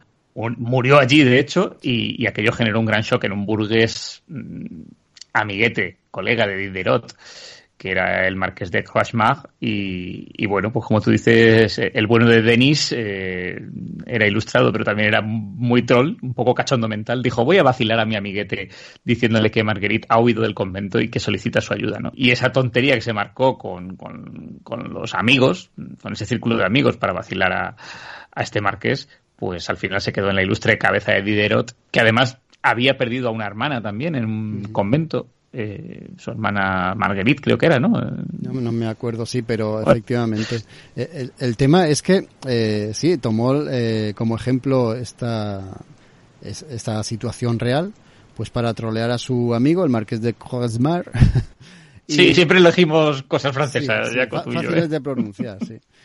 Y lo que empezó como un divertimento, pues fue picando en la mente del autor y metiéndose en unas situaciones que él iba entendiendo y él iba descubriendo y terminó por, por decidir denunciarlas en su, en su novela. ¿no? Fue, fue, eh, o fue iniciado como una broma y terminó siendo como un grito de denuncia, la novela concebida, ¿verdad? Sí, él mismo lo decía, que comenzó, pues eso, redactándolo como si fuesen misivas, cartas, que fueron cogiendo una cierta consistencia y al final tomaron, o fue tanto el volumen de contenido que se convirtió en una novela, ¿no? Yo creo que se lo tomó muy en serio y, y hay mucha gente que dice que es una novela muy crítica con, con la religión cristiana y, y no, no, no. claro, es que, pero fíjate que esto es un tema que yo he estado viendo en todos estos productos que estamos comentando.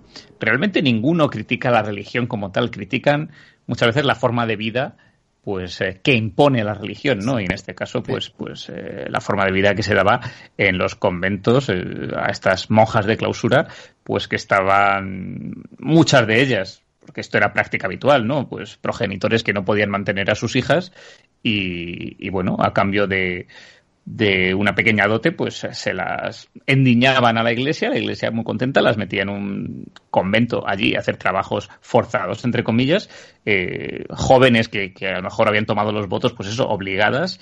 Y claro, pues este libro hace crítica de esto, o sea, de las prácticas que, que muchas veces se llevan a cabo en nombre de la religión, ¿no? yo creo que lo peor, y es el tema que, que trasciende en esta novela, es que la religión cristiana, en este caso, obligue en nombre de Dios pues a, una persona a sobre todo a despojarse de su libre albedrío, ¿no? Que es, que es quizá nuestro bien más preciado y, lo que muchas veces Sor Susana, ¿no? Esta muchacha, la protagonista, pues reclama, ¿no? A mí me gusta mucho, Jaco, como a lo largo de la historia muchos personajes le dicen, pero Susana, loca, eh, ¿qué, ¿qué, quieres del mundo exterior? Si, si, si esto es mejor que el mundo exterior. Se lo dicen las que están dentro del convento y se lo dicen las que están fuera, que dicen, qué tonta eres de salirte de allí, ¿no? Si allí, jolín, vives sin tener que pensar mucho, viviendo unas reglas, eh, eh, te mantienen, estás protegida, no tienes que comerte la cabeza, te, te, te dan de comer, ¿no? Eh, y claro, ella constantemente pues dice que, que, que, ella es verdad que no sabe si lo que hay más allá de las paredes del convento es mejor o peor, pero que al menos lo puede disfrutar porque ella lo ha elegido así, ¿no? Porque ella ha decidido disfrutarlo para bien, para mal. De hecho, hay un momento que dicen, no me importa la, la indigencia, ¿no? No me importa vivir en la pobreza, pero por lo menos habré elegido vivir así. Claro. A mí todo eso me ha dejado fascinado. Sí, está lleno de, de, frases tremendas en la novela. El personaje de Susana Simonín es una pasada, es una perla, es una maravilla.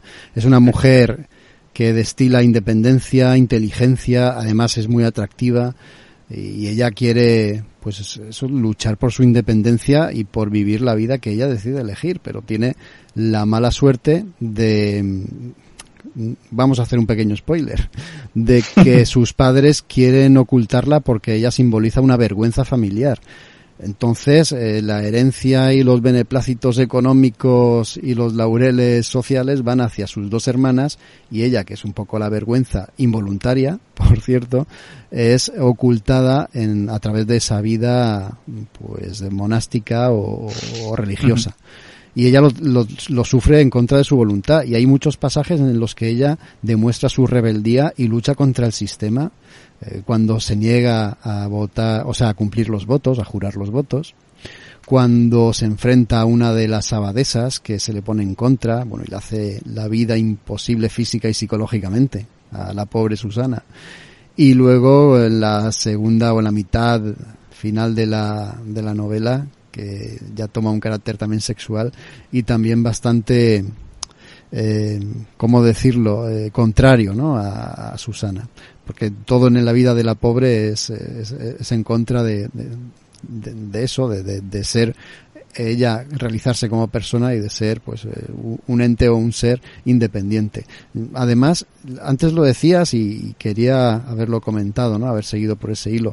Eh, la novela tiene eh, una crítica efectivamente a la Iglesia como institución y como jerarquía patriarcal y déspota. Nunca lo tiene contra la religión en sí, sino contra la institución. Es algo que estoy seguro que os pasará también a vosotros, que sois respetuosos o intentamos ser respetuosos con las creencias de la gente, pero hay momentos y hay opiniones que no son criticables cuando estás eh, llamando la atención o poniendo el foco en ciertas actitudes y en ciertos actos que hacen los representantes de la Iglesia. No te estás metiendo con la fe o con las creencias, te estás metiendo con los fallos que sus supuestos representantes cometen. Eh, y esto es lo que hace la novela. O sea, puede ser criticada o la novela puede ser condenada por creyentes o por gente que se sienta ofendida por lo que cuenta, pero no está remetiendo contra una fe o una creencia, está remetiendo contra otras cosas que por desgracia son muy reales. Y, una de las cosas sangrantes eh, era esta, ¿no? El tener a estas mujeres contra su voluntad encerradas de una manera pues como cualquier cárcel puede hacer, o incluso peor, ¿no? Porque no les dejaban poner un pie en la calle de ninguna de las maneras. Era algo horrible, ¿no? Y lo que cuenta esta, esta novela, sin llegar a ser ese gore que del que hablábamos en la película inicial, pero también es que es horroroso porque es real. No, pero es muy hardcore, sí. Eh, en primer lugar, por lo que tú dices, Jaco, porque, eh, claro, el fallo de, la mayoría de las religiones, ¿no? haciendo un análisis objetivo, es que somos humanos y si existe un Dios X, Y o Z, pues nuestra interpretación de, sus mandatos, por decirlo de alguna manera, va a ser imperfecta. Eh, y, y, no ya solo imperfecta, sino que cuando existe una institución seguramente poderosa, ¿no? Como es en este caso la Iglesia cristiana y en esa época, pues va a tergiversar y va a hacer eh, uso propio de esos eh, escritos o mandatos o leyes, eh, pues en su propio beneficio, ¿no? E incluso, bueno, ahí está la, la segunda madre superiora que, que, ya lo dice, ¿no? Aquí se hace lo que yo digo y como yo digo y no hagas caso a lo que dicen incluso otros miembros de, de la propia Iglesia. Y bueno, yo creo que, que la crítica es potente, pero eh, que retrotrayéndonos a esa época, eh, me parece una lectura, lo que digo, muy hardcore. O sea, la primera parte, bueno, yo es que haría como cuatro divisiones eh, de la historia, ¿no? Pues un poco el arranque que te pone en contexto, visita un primer monasterio, un segundo monasterio, parte, época final de su vida, etcétera, etcétera, más una última parte del libro que está escrita como un cruce eh, epistolar entre otros personajes que, bueno, a través de sus cartas te, están contando eh, las últimas aventuras o desventuras de Susana. Pero en concreto, los dos momentos que Susana eh, pasa en esos dos monasterios en los que habita son muy duros. O sea, el primero, porque como dices tú, pues esa abadesa le hace la cusqui, pero hasta límites insospechados. Y es que no sé tú, Jaco, pero yo leía y sufría. Yo estaba deseando avanzar, avanzar con la historia y decir, por favor, que no la sometan a más torturas a estas muchachas. Y es que, ¿qué más se le puede hacer? Le hacen un una gestapo ahí, la, someten a todo. Y además eh, está en contraposición con la primera madre superiora, que era Moni, y se llevaba muy bien con ella. La, la consideraba una persona inteligente, que estaba ahí por la cariñosa. Que estaba. Y coño, no solo a Susana, sino a todas las trataba de una manera ejemplar, pero llega la siguiente, que es Cristina, o Santa Cristina, como a veces la llaman en el libro, que aquí hay unos momentos en los que muy de pasada y muy sutilmente, pero el autor lo dice, eh, a ver cómo lo explico, eh, la Madre Superiora Cristina mm, recibe en sus aposentos a un joven, no me acuerdo ahora exactamente qué era, si el, no me acuerdo exactamente qué, qué hacía ese joven por ahí, pero lo recibe en sus aposentos y ahí están un largo rato y luego se despiden y nadie sabe qué hacen los dos ahí dentro. O sea, el autor ahí es más comedido en ese tipo de escenas que luego, ¿no? Parece que luego se desata, es verdad que luego coge carrerilla, pero ahí sí que te deja caer el tema de, de que, bueno, la madre superiora tan estricta, pero ella, en su fuero interno, no cumple esos mandatos tan estrictamente, ¿verdad? Sí, sí. Luego, como dices tú, Diderot se va desatando según avanza la narración porque si la primera parte es una tortura constante a nivel físico, la segunda parte que se centra mucho más en la sexualidad de Susana, ¿no? en, el descubrimiento de la sexualidad y en cómo este tema, entre comillas, se trata dentro del, eh, convento, ¿no? cómo es eh, aceptado o vivido pues por eh, madre superiora o mm, hermanas por igual, pues esa parte, vamos, eh, igual, lo estaba comentando antes del programa, que es que eh, llega a, cotas de, teniendo en cuenta que, que, se escribió en 1760, 70, 80, pues, pues oye, eh, descripciones y temas muy delicados, ¿no? Muy íntimos, y por eso hacía mención yo antes, al principio del programa, te comentaba, Jaco, que, que no sé qué opinas, o sea, no sé hasta qué punto eh, Diderot tenía pues eh, esta percepción de dónde le viene, ¿no? estas fantasías, entre comillas, entre, entre monjas, pues eh, si serían, no sé, no sé de, cómo se le ocurrirían, ¿no? Hombre, ten en cuenta también que en esta época hay literatura erótica. Sí, sí, claro, claro. Y, el tío fue valiente para, para integrar ese. exacto, ahí está el tema. ese lado, ¿no? Aquí. Exacto, lo, ese tema lo incluye dentro de mi convento con monjas. Eh, pero que tampoco es tan extraño, ¿no? Este tipo de, de literatura en esta época. Por eso decíamos también, ¿no? Ya no solo porque atacase muy entre comillas a la religión o como hemos dicho a sus representantes en la tierra, sino también porque eh, eh, relacionaba el tema erótico festivo con el tema religioso. Por, sobre todo por ahí era eh, nuestra extrañeza o nuestro, nuestra llamada de atención al escándalo que debió suponer esta novela en la época. Sí, y Diderot lo hace bien, ¿eh? porque lanza piedras contra todos. O sea, aquí igual tienes una madre superiora buena que una mala, que una que se aprovecha de sus hijas, que igual ocurre con el sexo masculino. O sea, igual tienes al párroco o al padre o al vice, lo que sea, eh, que es más correcto, el que está machacado por sus superiores, el que reniega también de sus votos. Bueno, eh, está bien, ¿no? La, la visión que da es totalmente parcial o sea, imparcial en este caso, y, porque mm, machaca a todo el mundo. Sí, es lo que te iba a decir, que no solo es de puertas de convento para adentro, sino que también las piedras se lanzan a la sociedad, ¿no? Al también, fin y al cabo, al fin y al cabo ella da con sus huesos ahí dentro por, por, por, por, los prejuicios de, de una sociedad que es también total y absolutamente doble moral. Sí, ella paga los pecados de, sus progenitores en este caso, ¿no? Y, pero bueno, es vilipendiada igualmente por sus hermanas, por sus cuñados, por sus... Allí nadie la quiere, ¿no? Y a nivel, bueno, pues salvo los eh, abogados que le echan una mano o, eh, aquellos eh, personajes dentro de la institución eclesiástica que también intentan sacar su caso adelante, pues la muchacha, con todas las de la ley, eh, es machacada por, por su entorno. La pobre. El, civil y el eclesiástico, efectivamente. La pobre. Luego en el tema literario, la novela es que pocos peros se le puede poner. La traducción, desde luego, aporta muchísimo. Está hecha de manera impecable. Pero es que literariamente se deja leer muy bien la novela. Parece que de verdad lo haya escrito eh, como si fuera un diario la propia Susana como si fuesen cartas, eh, da completamente el pego. Eh, desde luego, eh, el autor tenía una mano, una mente y unas capacidades literarias sobresalientes.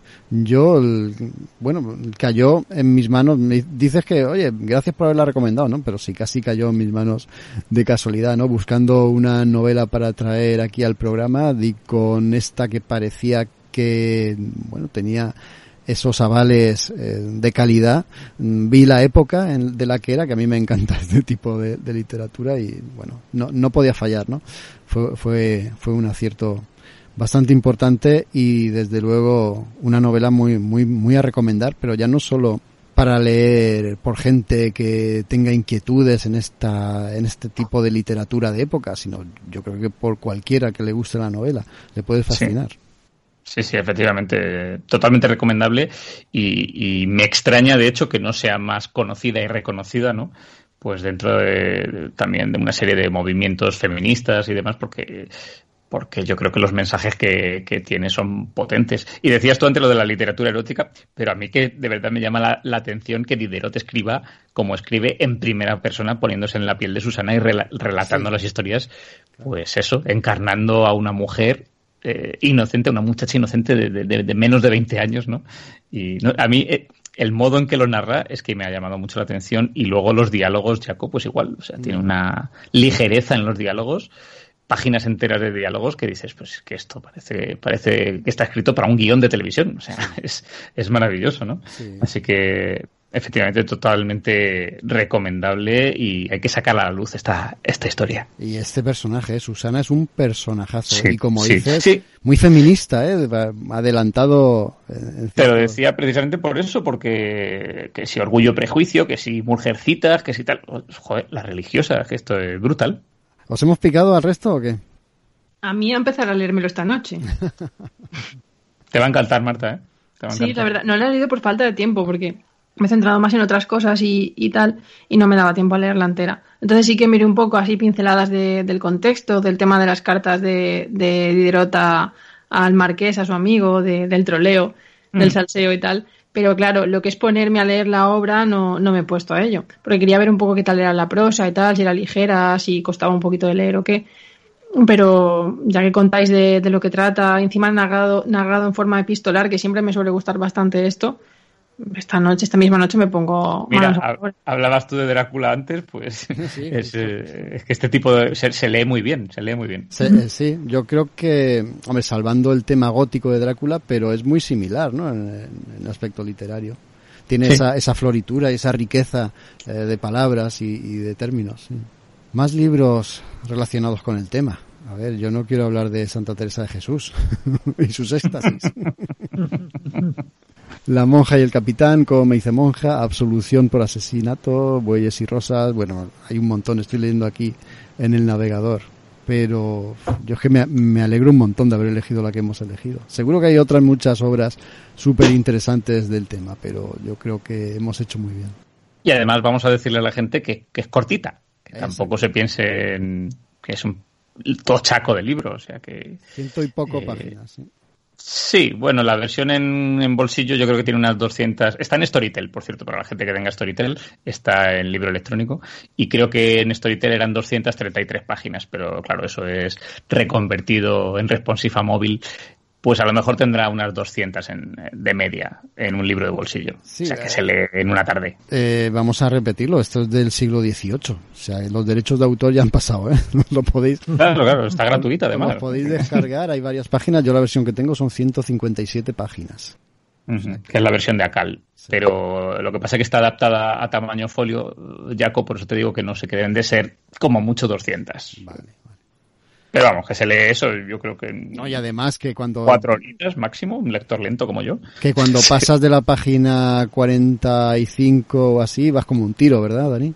Sí, bueno, yo cuando llegué a la parte más sexual, pues ya fluía la cosa. no, pero es verdad que, que, que tiene tiene momentos, o sea, claro, la primera parte, lo que decía yo antes, hace un poco agónica, y cuando vas superando eso te vas metiendo en la historia y ya hay un punto en el que todo va rodado y es que no puedes parar, o sea, de verdad que es absorbente.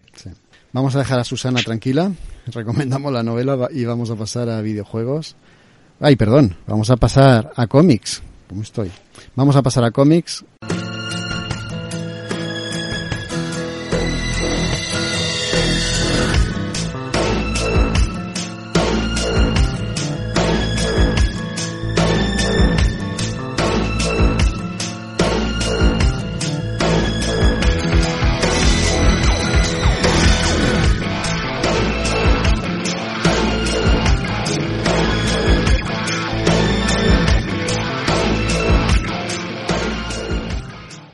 Warrior Nan Areala. Este yo no lo he catado. Mm, Dani ha sido el que nos ha recomendado este, este cómic, esta obra. A ver, cuéntanos.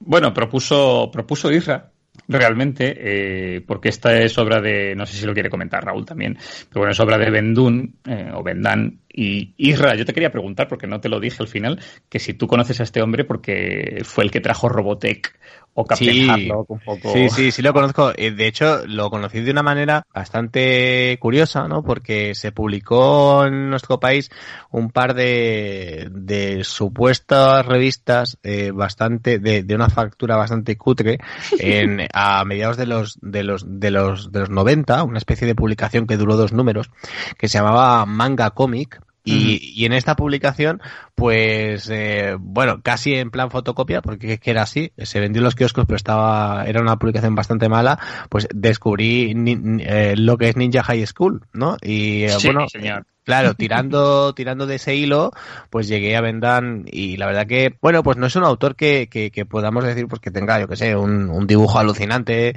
pues que realmente sea la quinta esencia, pero sí que es un ejemplo súper claro de, de, lo que es eh, ese, esa época en la que, pues, eh, bueno, Vendan no es eh, as, absolutamente occidental, pero eh, de alguna manera, pues, eh, escritores, autores occidentales, pues asimilaban, ¿no? Asimilaban ese, ese dibujo manga y, y, lo, y lo traían en el caso de Vendan a Estados Unidos, luego en nuestro país teníamos otros, pero quiero decir, es muy, eh, es, bueno, realmente es una, es un autor de una época muy, muy determinada, ¿no? Eh, con ese manga que se puso tan de moda en, en, aquellos momentos y que todos intentaban imitar de, de una manera o de otra. Y Vendan, pues, eh, en este sentido, pues realmente se hizo un nombre, ¿no? En, en estos momentos. Y la colección, bueno, y, este personaje del que hablas, pues es una de sus obras más inspiradas, Curiosidad aparte, está a puntito de estrenarse la serie en sí, Netflix. Luego o sea lo contaré. Que, sí, sí, que cuidado con eso, ¿eh?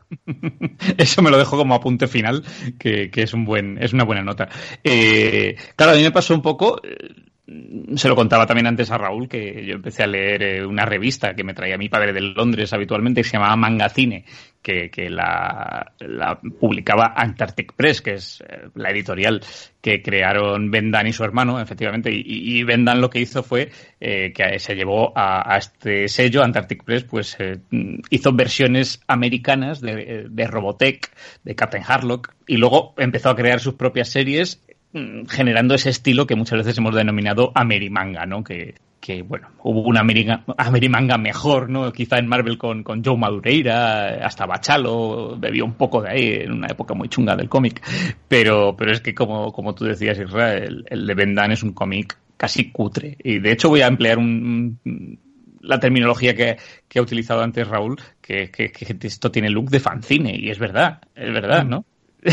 tufillo a fanzine, ¿no? ¿Qué dirías? Y, bueno, esta obra, efectivamente, Warrior Nanarea, yo la vi en esa revista, Mangacine, que lo primero que me captó fue High School, High, eh, High School Ninja, y, luego otro cómic que algún día traeré al programa y que lo hace 3-4 años me volví a hacer con todos los números digitales en Comixology, que es Gold Digger de Fred Perry, que este tío eh, dibuja que es un pasote, tiene un, un estilazo y, luego pasa una cosa, que tanto con las historias de Fred Perry como con las de Ben son historias muy palomiteras, tirando a megacutres. Pero ¿qué pasa? Que entretienen una barbaridad. Entretienen en su momento y siguen entreteniendo ahora y no tienen mayor pretensión ¿no? que, que la locura, la epicidad y el entretenimiento. Y este señor pues eh, creó una serie de tres números en el año 94, que por cierto, su origen tiene relación con una historia verídica eh, publicada por el New York Times que contaba como algunas hermanas cat católicas, estas son las historias que le gustan a Raúl también, del Harlem, eh, como vivían en malos barrios, pues se dedicaron a aprender artes marciales con un maestro de, de, judo, de karate ahí en la cocina del infierno. Bueno, esto salió a la luz y, claro, Dune, que era un tío que se había criado en colegios católicos, se vio inspirado y dijo, pues monjas guerreras. Y, y se creó este universo mmm, propio, con cielo, infierno, demonios, monjes mágicos, monjas guerreras, antiheroínas a los Araconor, valquirias, mecas, o sea, un totum revolutum de la leche. Y bueno, hay que decir que, ya digo, divertido es muy divertido y pese a la violencia que tienen digna heredera, pues casi de finales de los 80, las criaturas, igual, los pechotes, pues inevitables, ¿no? En, el, en este Amerimanga, pues el Dune, el señor Dune, es muy respetuoso con, también con la religión, por eso comentaba antes con lo de la religiosa, que muchas veces se tratan estos temas, pero oye, con cuidadito, ¿no? Cuidadini. Y no sé si tú quieres contar algo de la historia o, o cuál ha sido un poco tu impresión eh, con el cómic, Raúl. Bueno, mi impresión es que para aquellos que leyesen cómics en eh, los años 90 les sonará mucho eh, aquella corriente llamada Grim and Gritty, ¿no? La de los tíos duros con los dientes apretados, ¿no? Y aquí, pues, eh, esta serie también bebe mucho de eso, ¿no? Porque va, pues como tú has comentado, de monjas guerreras secretas, cazabas demonios del Vaticano. O sea, todo, todo muy, todo muy, muy mezclado, ¿no? Y bueno, con, sí, con conspiraciones, con unos eh, malos eh, muy malvados, con ese toque que, que tenían también los personajes en los años 90, que mezclaban grandes pistolones con ropa muy sugerente por parte de las chicas. Muchos bolsillos. Sí, muchos bolsillos, sí, algún componente robótico que nunca podía faltar, cibernético y todo eso, pues está, está muy inspirado en, este, pues se lo nota, ¿no? Que tiene esos toques, ¿no? Toques del cómic mainstream de ese momento, el manga también bebe mucho, pero por otro lado, también tiene, yo creo que casi, casi picotea de, la cultura geek en ese momento, porque también se ven elementos eh, muy a lo Star Wars y sobre todo eso, eh, que Ben Damme tenía unas eh, corrientes de inspiración bastante, bastante mainstream, porque aparece un personaje en la primera miniserie que se llamaba The Cleric, que es un clon absoluto de Azrael, el personaje de el personaje Batman. de Batman, ¿no? O sea que se nota que este hombre pues eh, bebía de, de muchas fuentes. Y en general eso, en general decir que es una serie mmm, a un paso de, del fanzine prácticamente, como la editorial se la había montado él, pues eh, eso le permitió poder eh, publicar esta esta obra y, y, bueno, sí, yo suscribo lo que tú has dicho, ¿no? Un estilo muy noventero, pero que todavía pues sigue siendo vigente hasta ese momento, muy ideal para nostálgicos eh, de aquella época y sobre todo más basado en el aspecto visual que, que no en la, en la, historia per se, ¿no? Que, como solía ocurrir por los años eh, 90, se olvidaban un tanto de hacer unos guiones eh, relativamente originales. Pero bueno, sí, sí, yo creo que son productos eh, hechos en su época.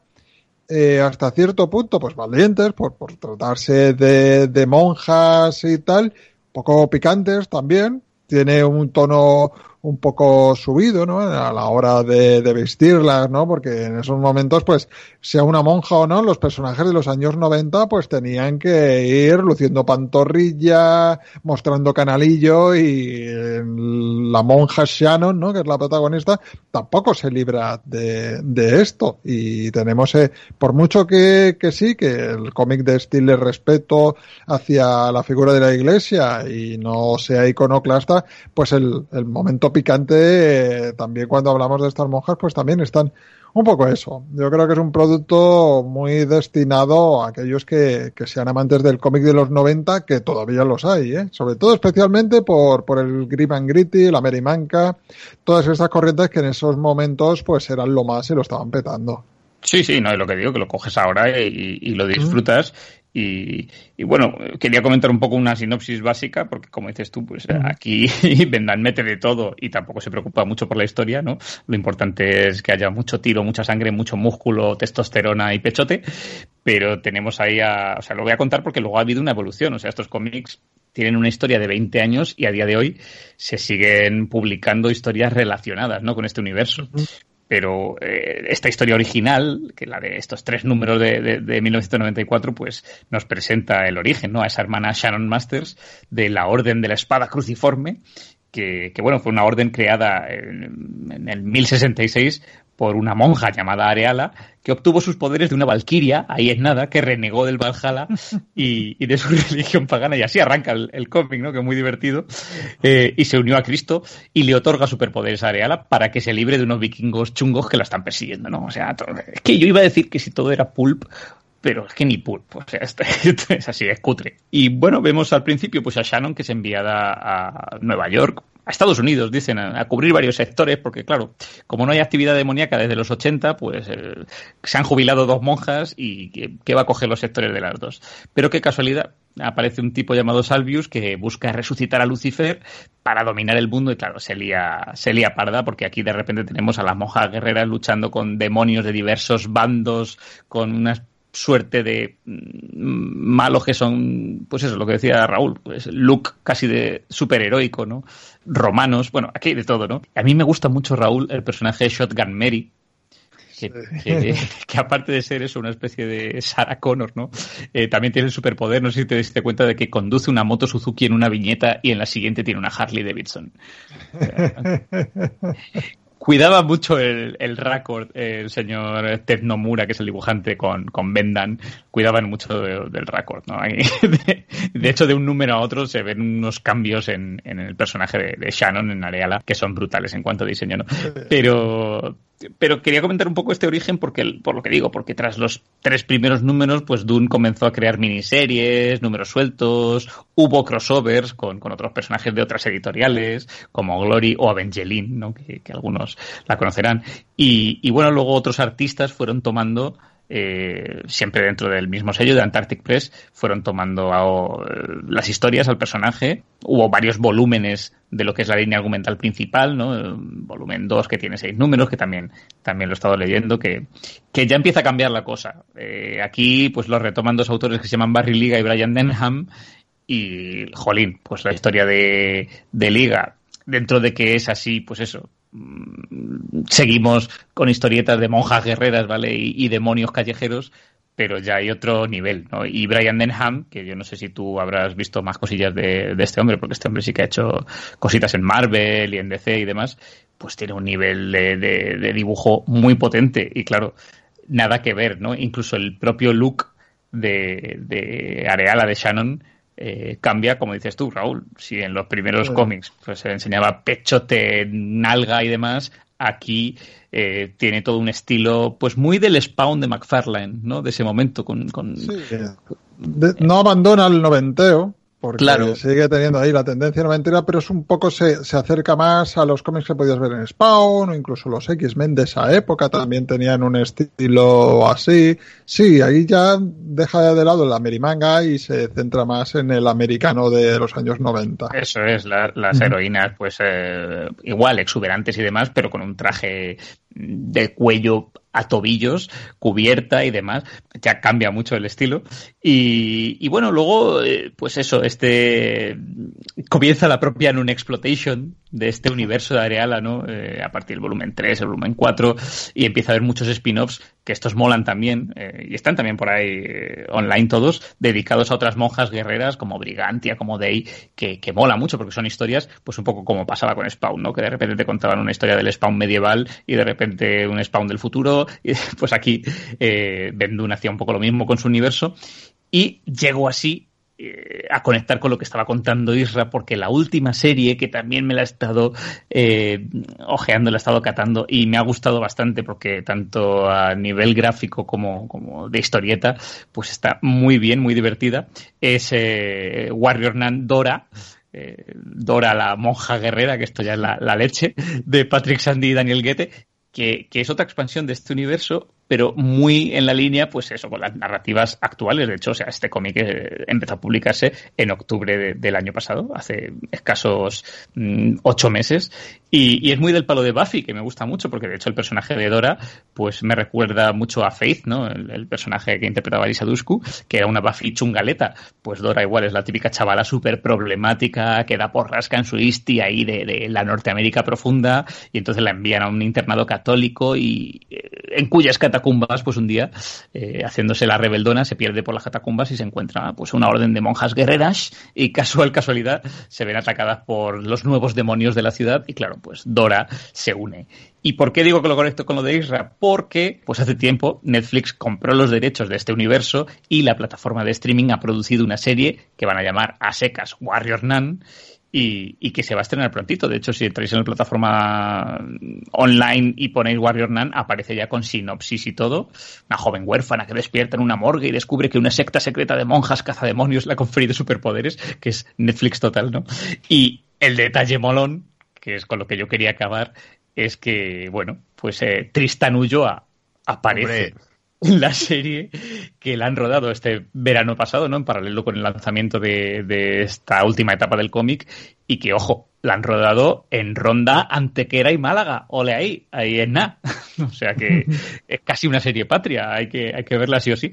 Y además han mantenido un personaje que es el de Shotgun Mary, que de hecho que a mí tanto me gusta, a ver si, a, a ver si aquí también su Harley se convierte en Suzuki.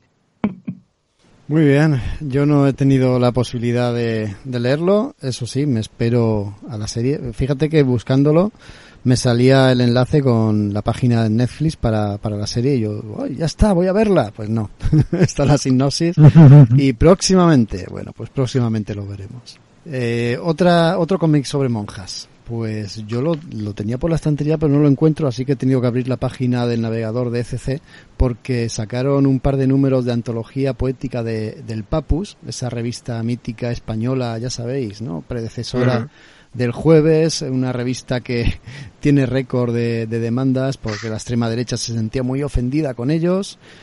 Eh, tuvo incluso un atentado en el que falleció una persona y hubo 17 heridos la, derecha también ahí haciendo, haciendo atentados. Y uno de los personajes más conocidos de esta revista del Papus, pues uno creado por Ja, que se llama Sor Angustias de la Cruz. y a través de este personajazo, pues eh, Ja insistía y metía el dedo en, pues en las vergüenzas de una institución a través de esta peculiar monja que tenía una mala leche, una mala baba, que no se le acababa. Lo de la letra con sangre entra, pues aquí se aplica a las actitudes y, a las prácticas de esta monja sobre angustias de la cruz, pero vamos, al pie de la letra. ¿A, qué es difícil encontrar más monjas en el mundo del cómic? Bueno, sí, algunas hay. No, adelante, Isra. Hay una, hay una que para mí es muy especial y es de, del, bueno, a ver, la obra de Ben Dan, pues ya lo hemos comentado, no es, no es ninguna maravilla, está bien, pero también ninguna maravilla, pero esto que os voy a comentar yo creo, Jaco, que sí que es muy reseñable. Eh, es una de, las obras más simpáticas y más agradables de, Rumiko Takahashi, eh, que es de, de, de One Pound Gospel. A mí es una obra que, que me gusta muchísimo. A mí Rumiko, evidentemente, eh, me encanta esta, esta, esta, esta autora, así que tiene como récord, por si nadie lo sabe, eh, que es la, la autora eh, con más cómics vendidos del mundo. Eso es algo que, poca gente sabe que es ella.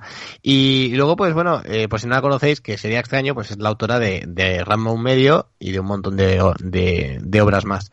Claro, pues esta es una, una obra pequeñita, una obra de cuatro tomos nada más, que aún se puede encontrar bastante fácil. Creo así de memoria, tengo por aquí, pero no la encuentro tampoco. La, la editó Norma. Y bueno, pues es una, es una obra muy, muy interesante. O sea, habla de, habla de un, de un, de un boxeador, pues que, que establece una, una extraña amistad con una, con una monja, ¿no? Este, este chico que es, que es, que es boxeador es un boxeador, pues que promete muchísimo, que puede llegar a ser, eh, si él quiere, eh, uno de los, bueno, un gran, un gran boxeador, pero tiene un problema. No, no se controla para nada con el tema de, de la alimentación y eso hace que constantemente pues esté ganando más peso de lo debido y, se acaba enfrentando con pesos que no le corresponden. Y en, y en esto pues entra esta, esta monja en, en la historia y, y, ejerce un poco pues de, bueno, pues de coach, ¿no? De este, de este chico pues que, que, que, simplemente pues quiere, quiere poder llegar alto en, en, en, el deporte del boxeo, ¿no?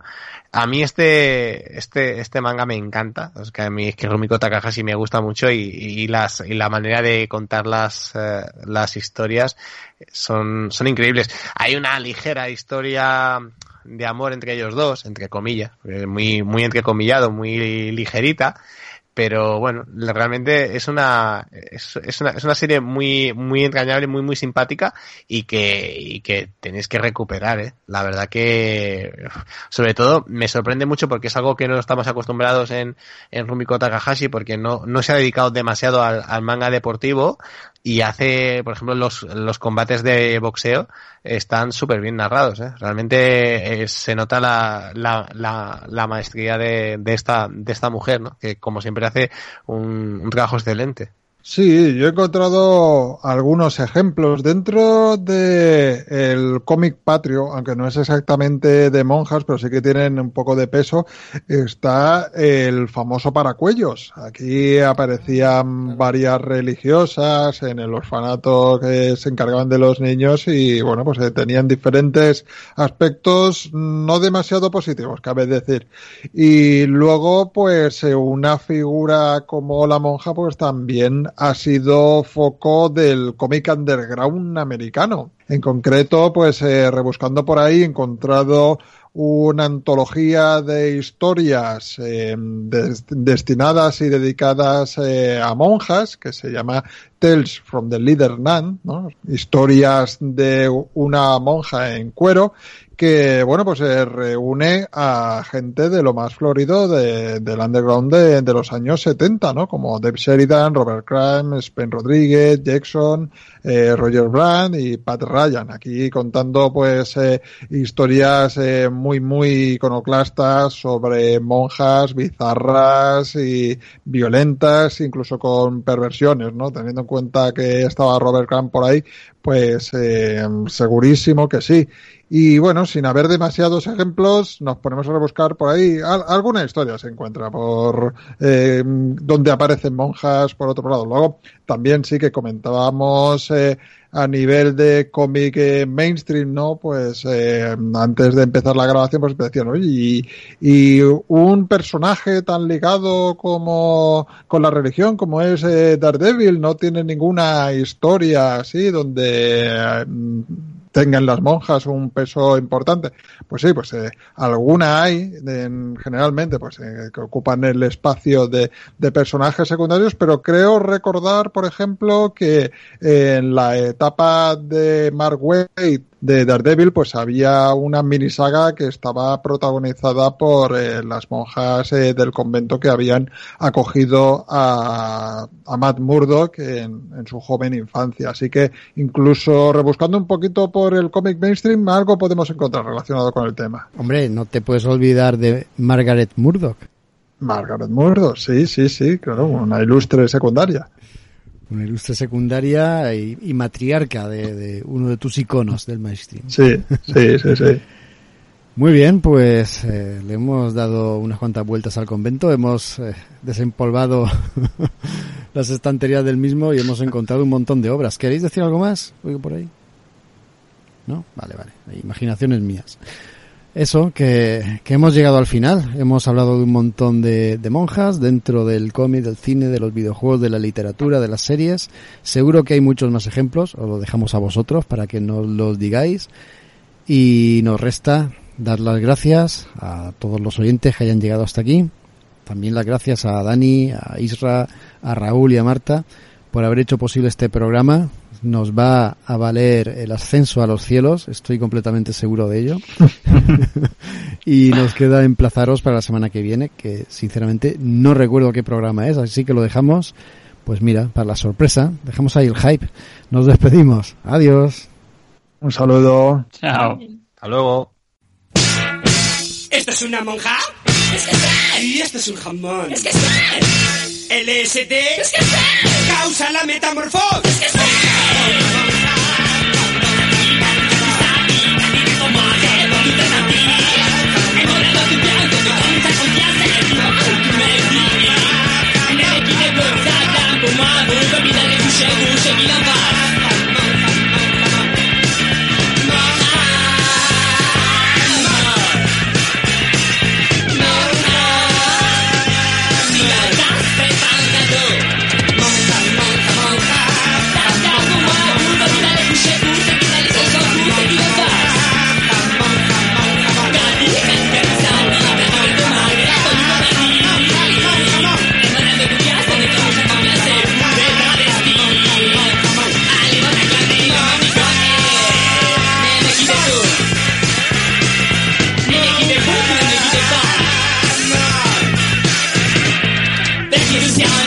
Esto es una monja.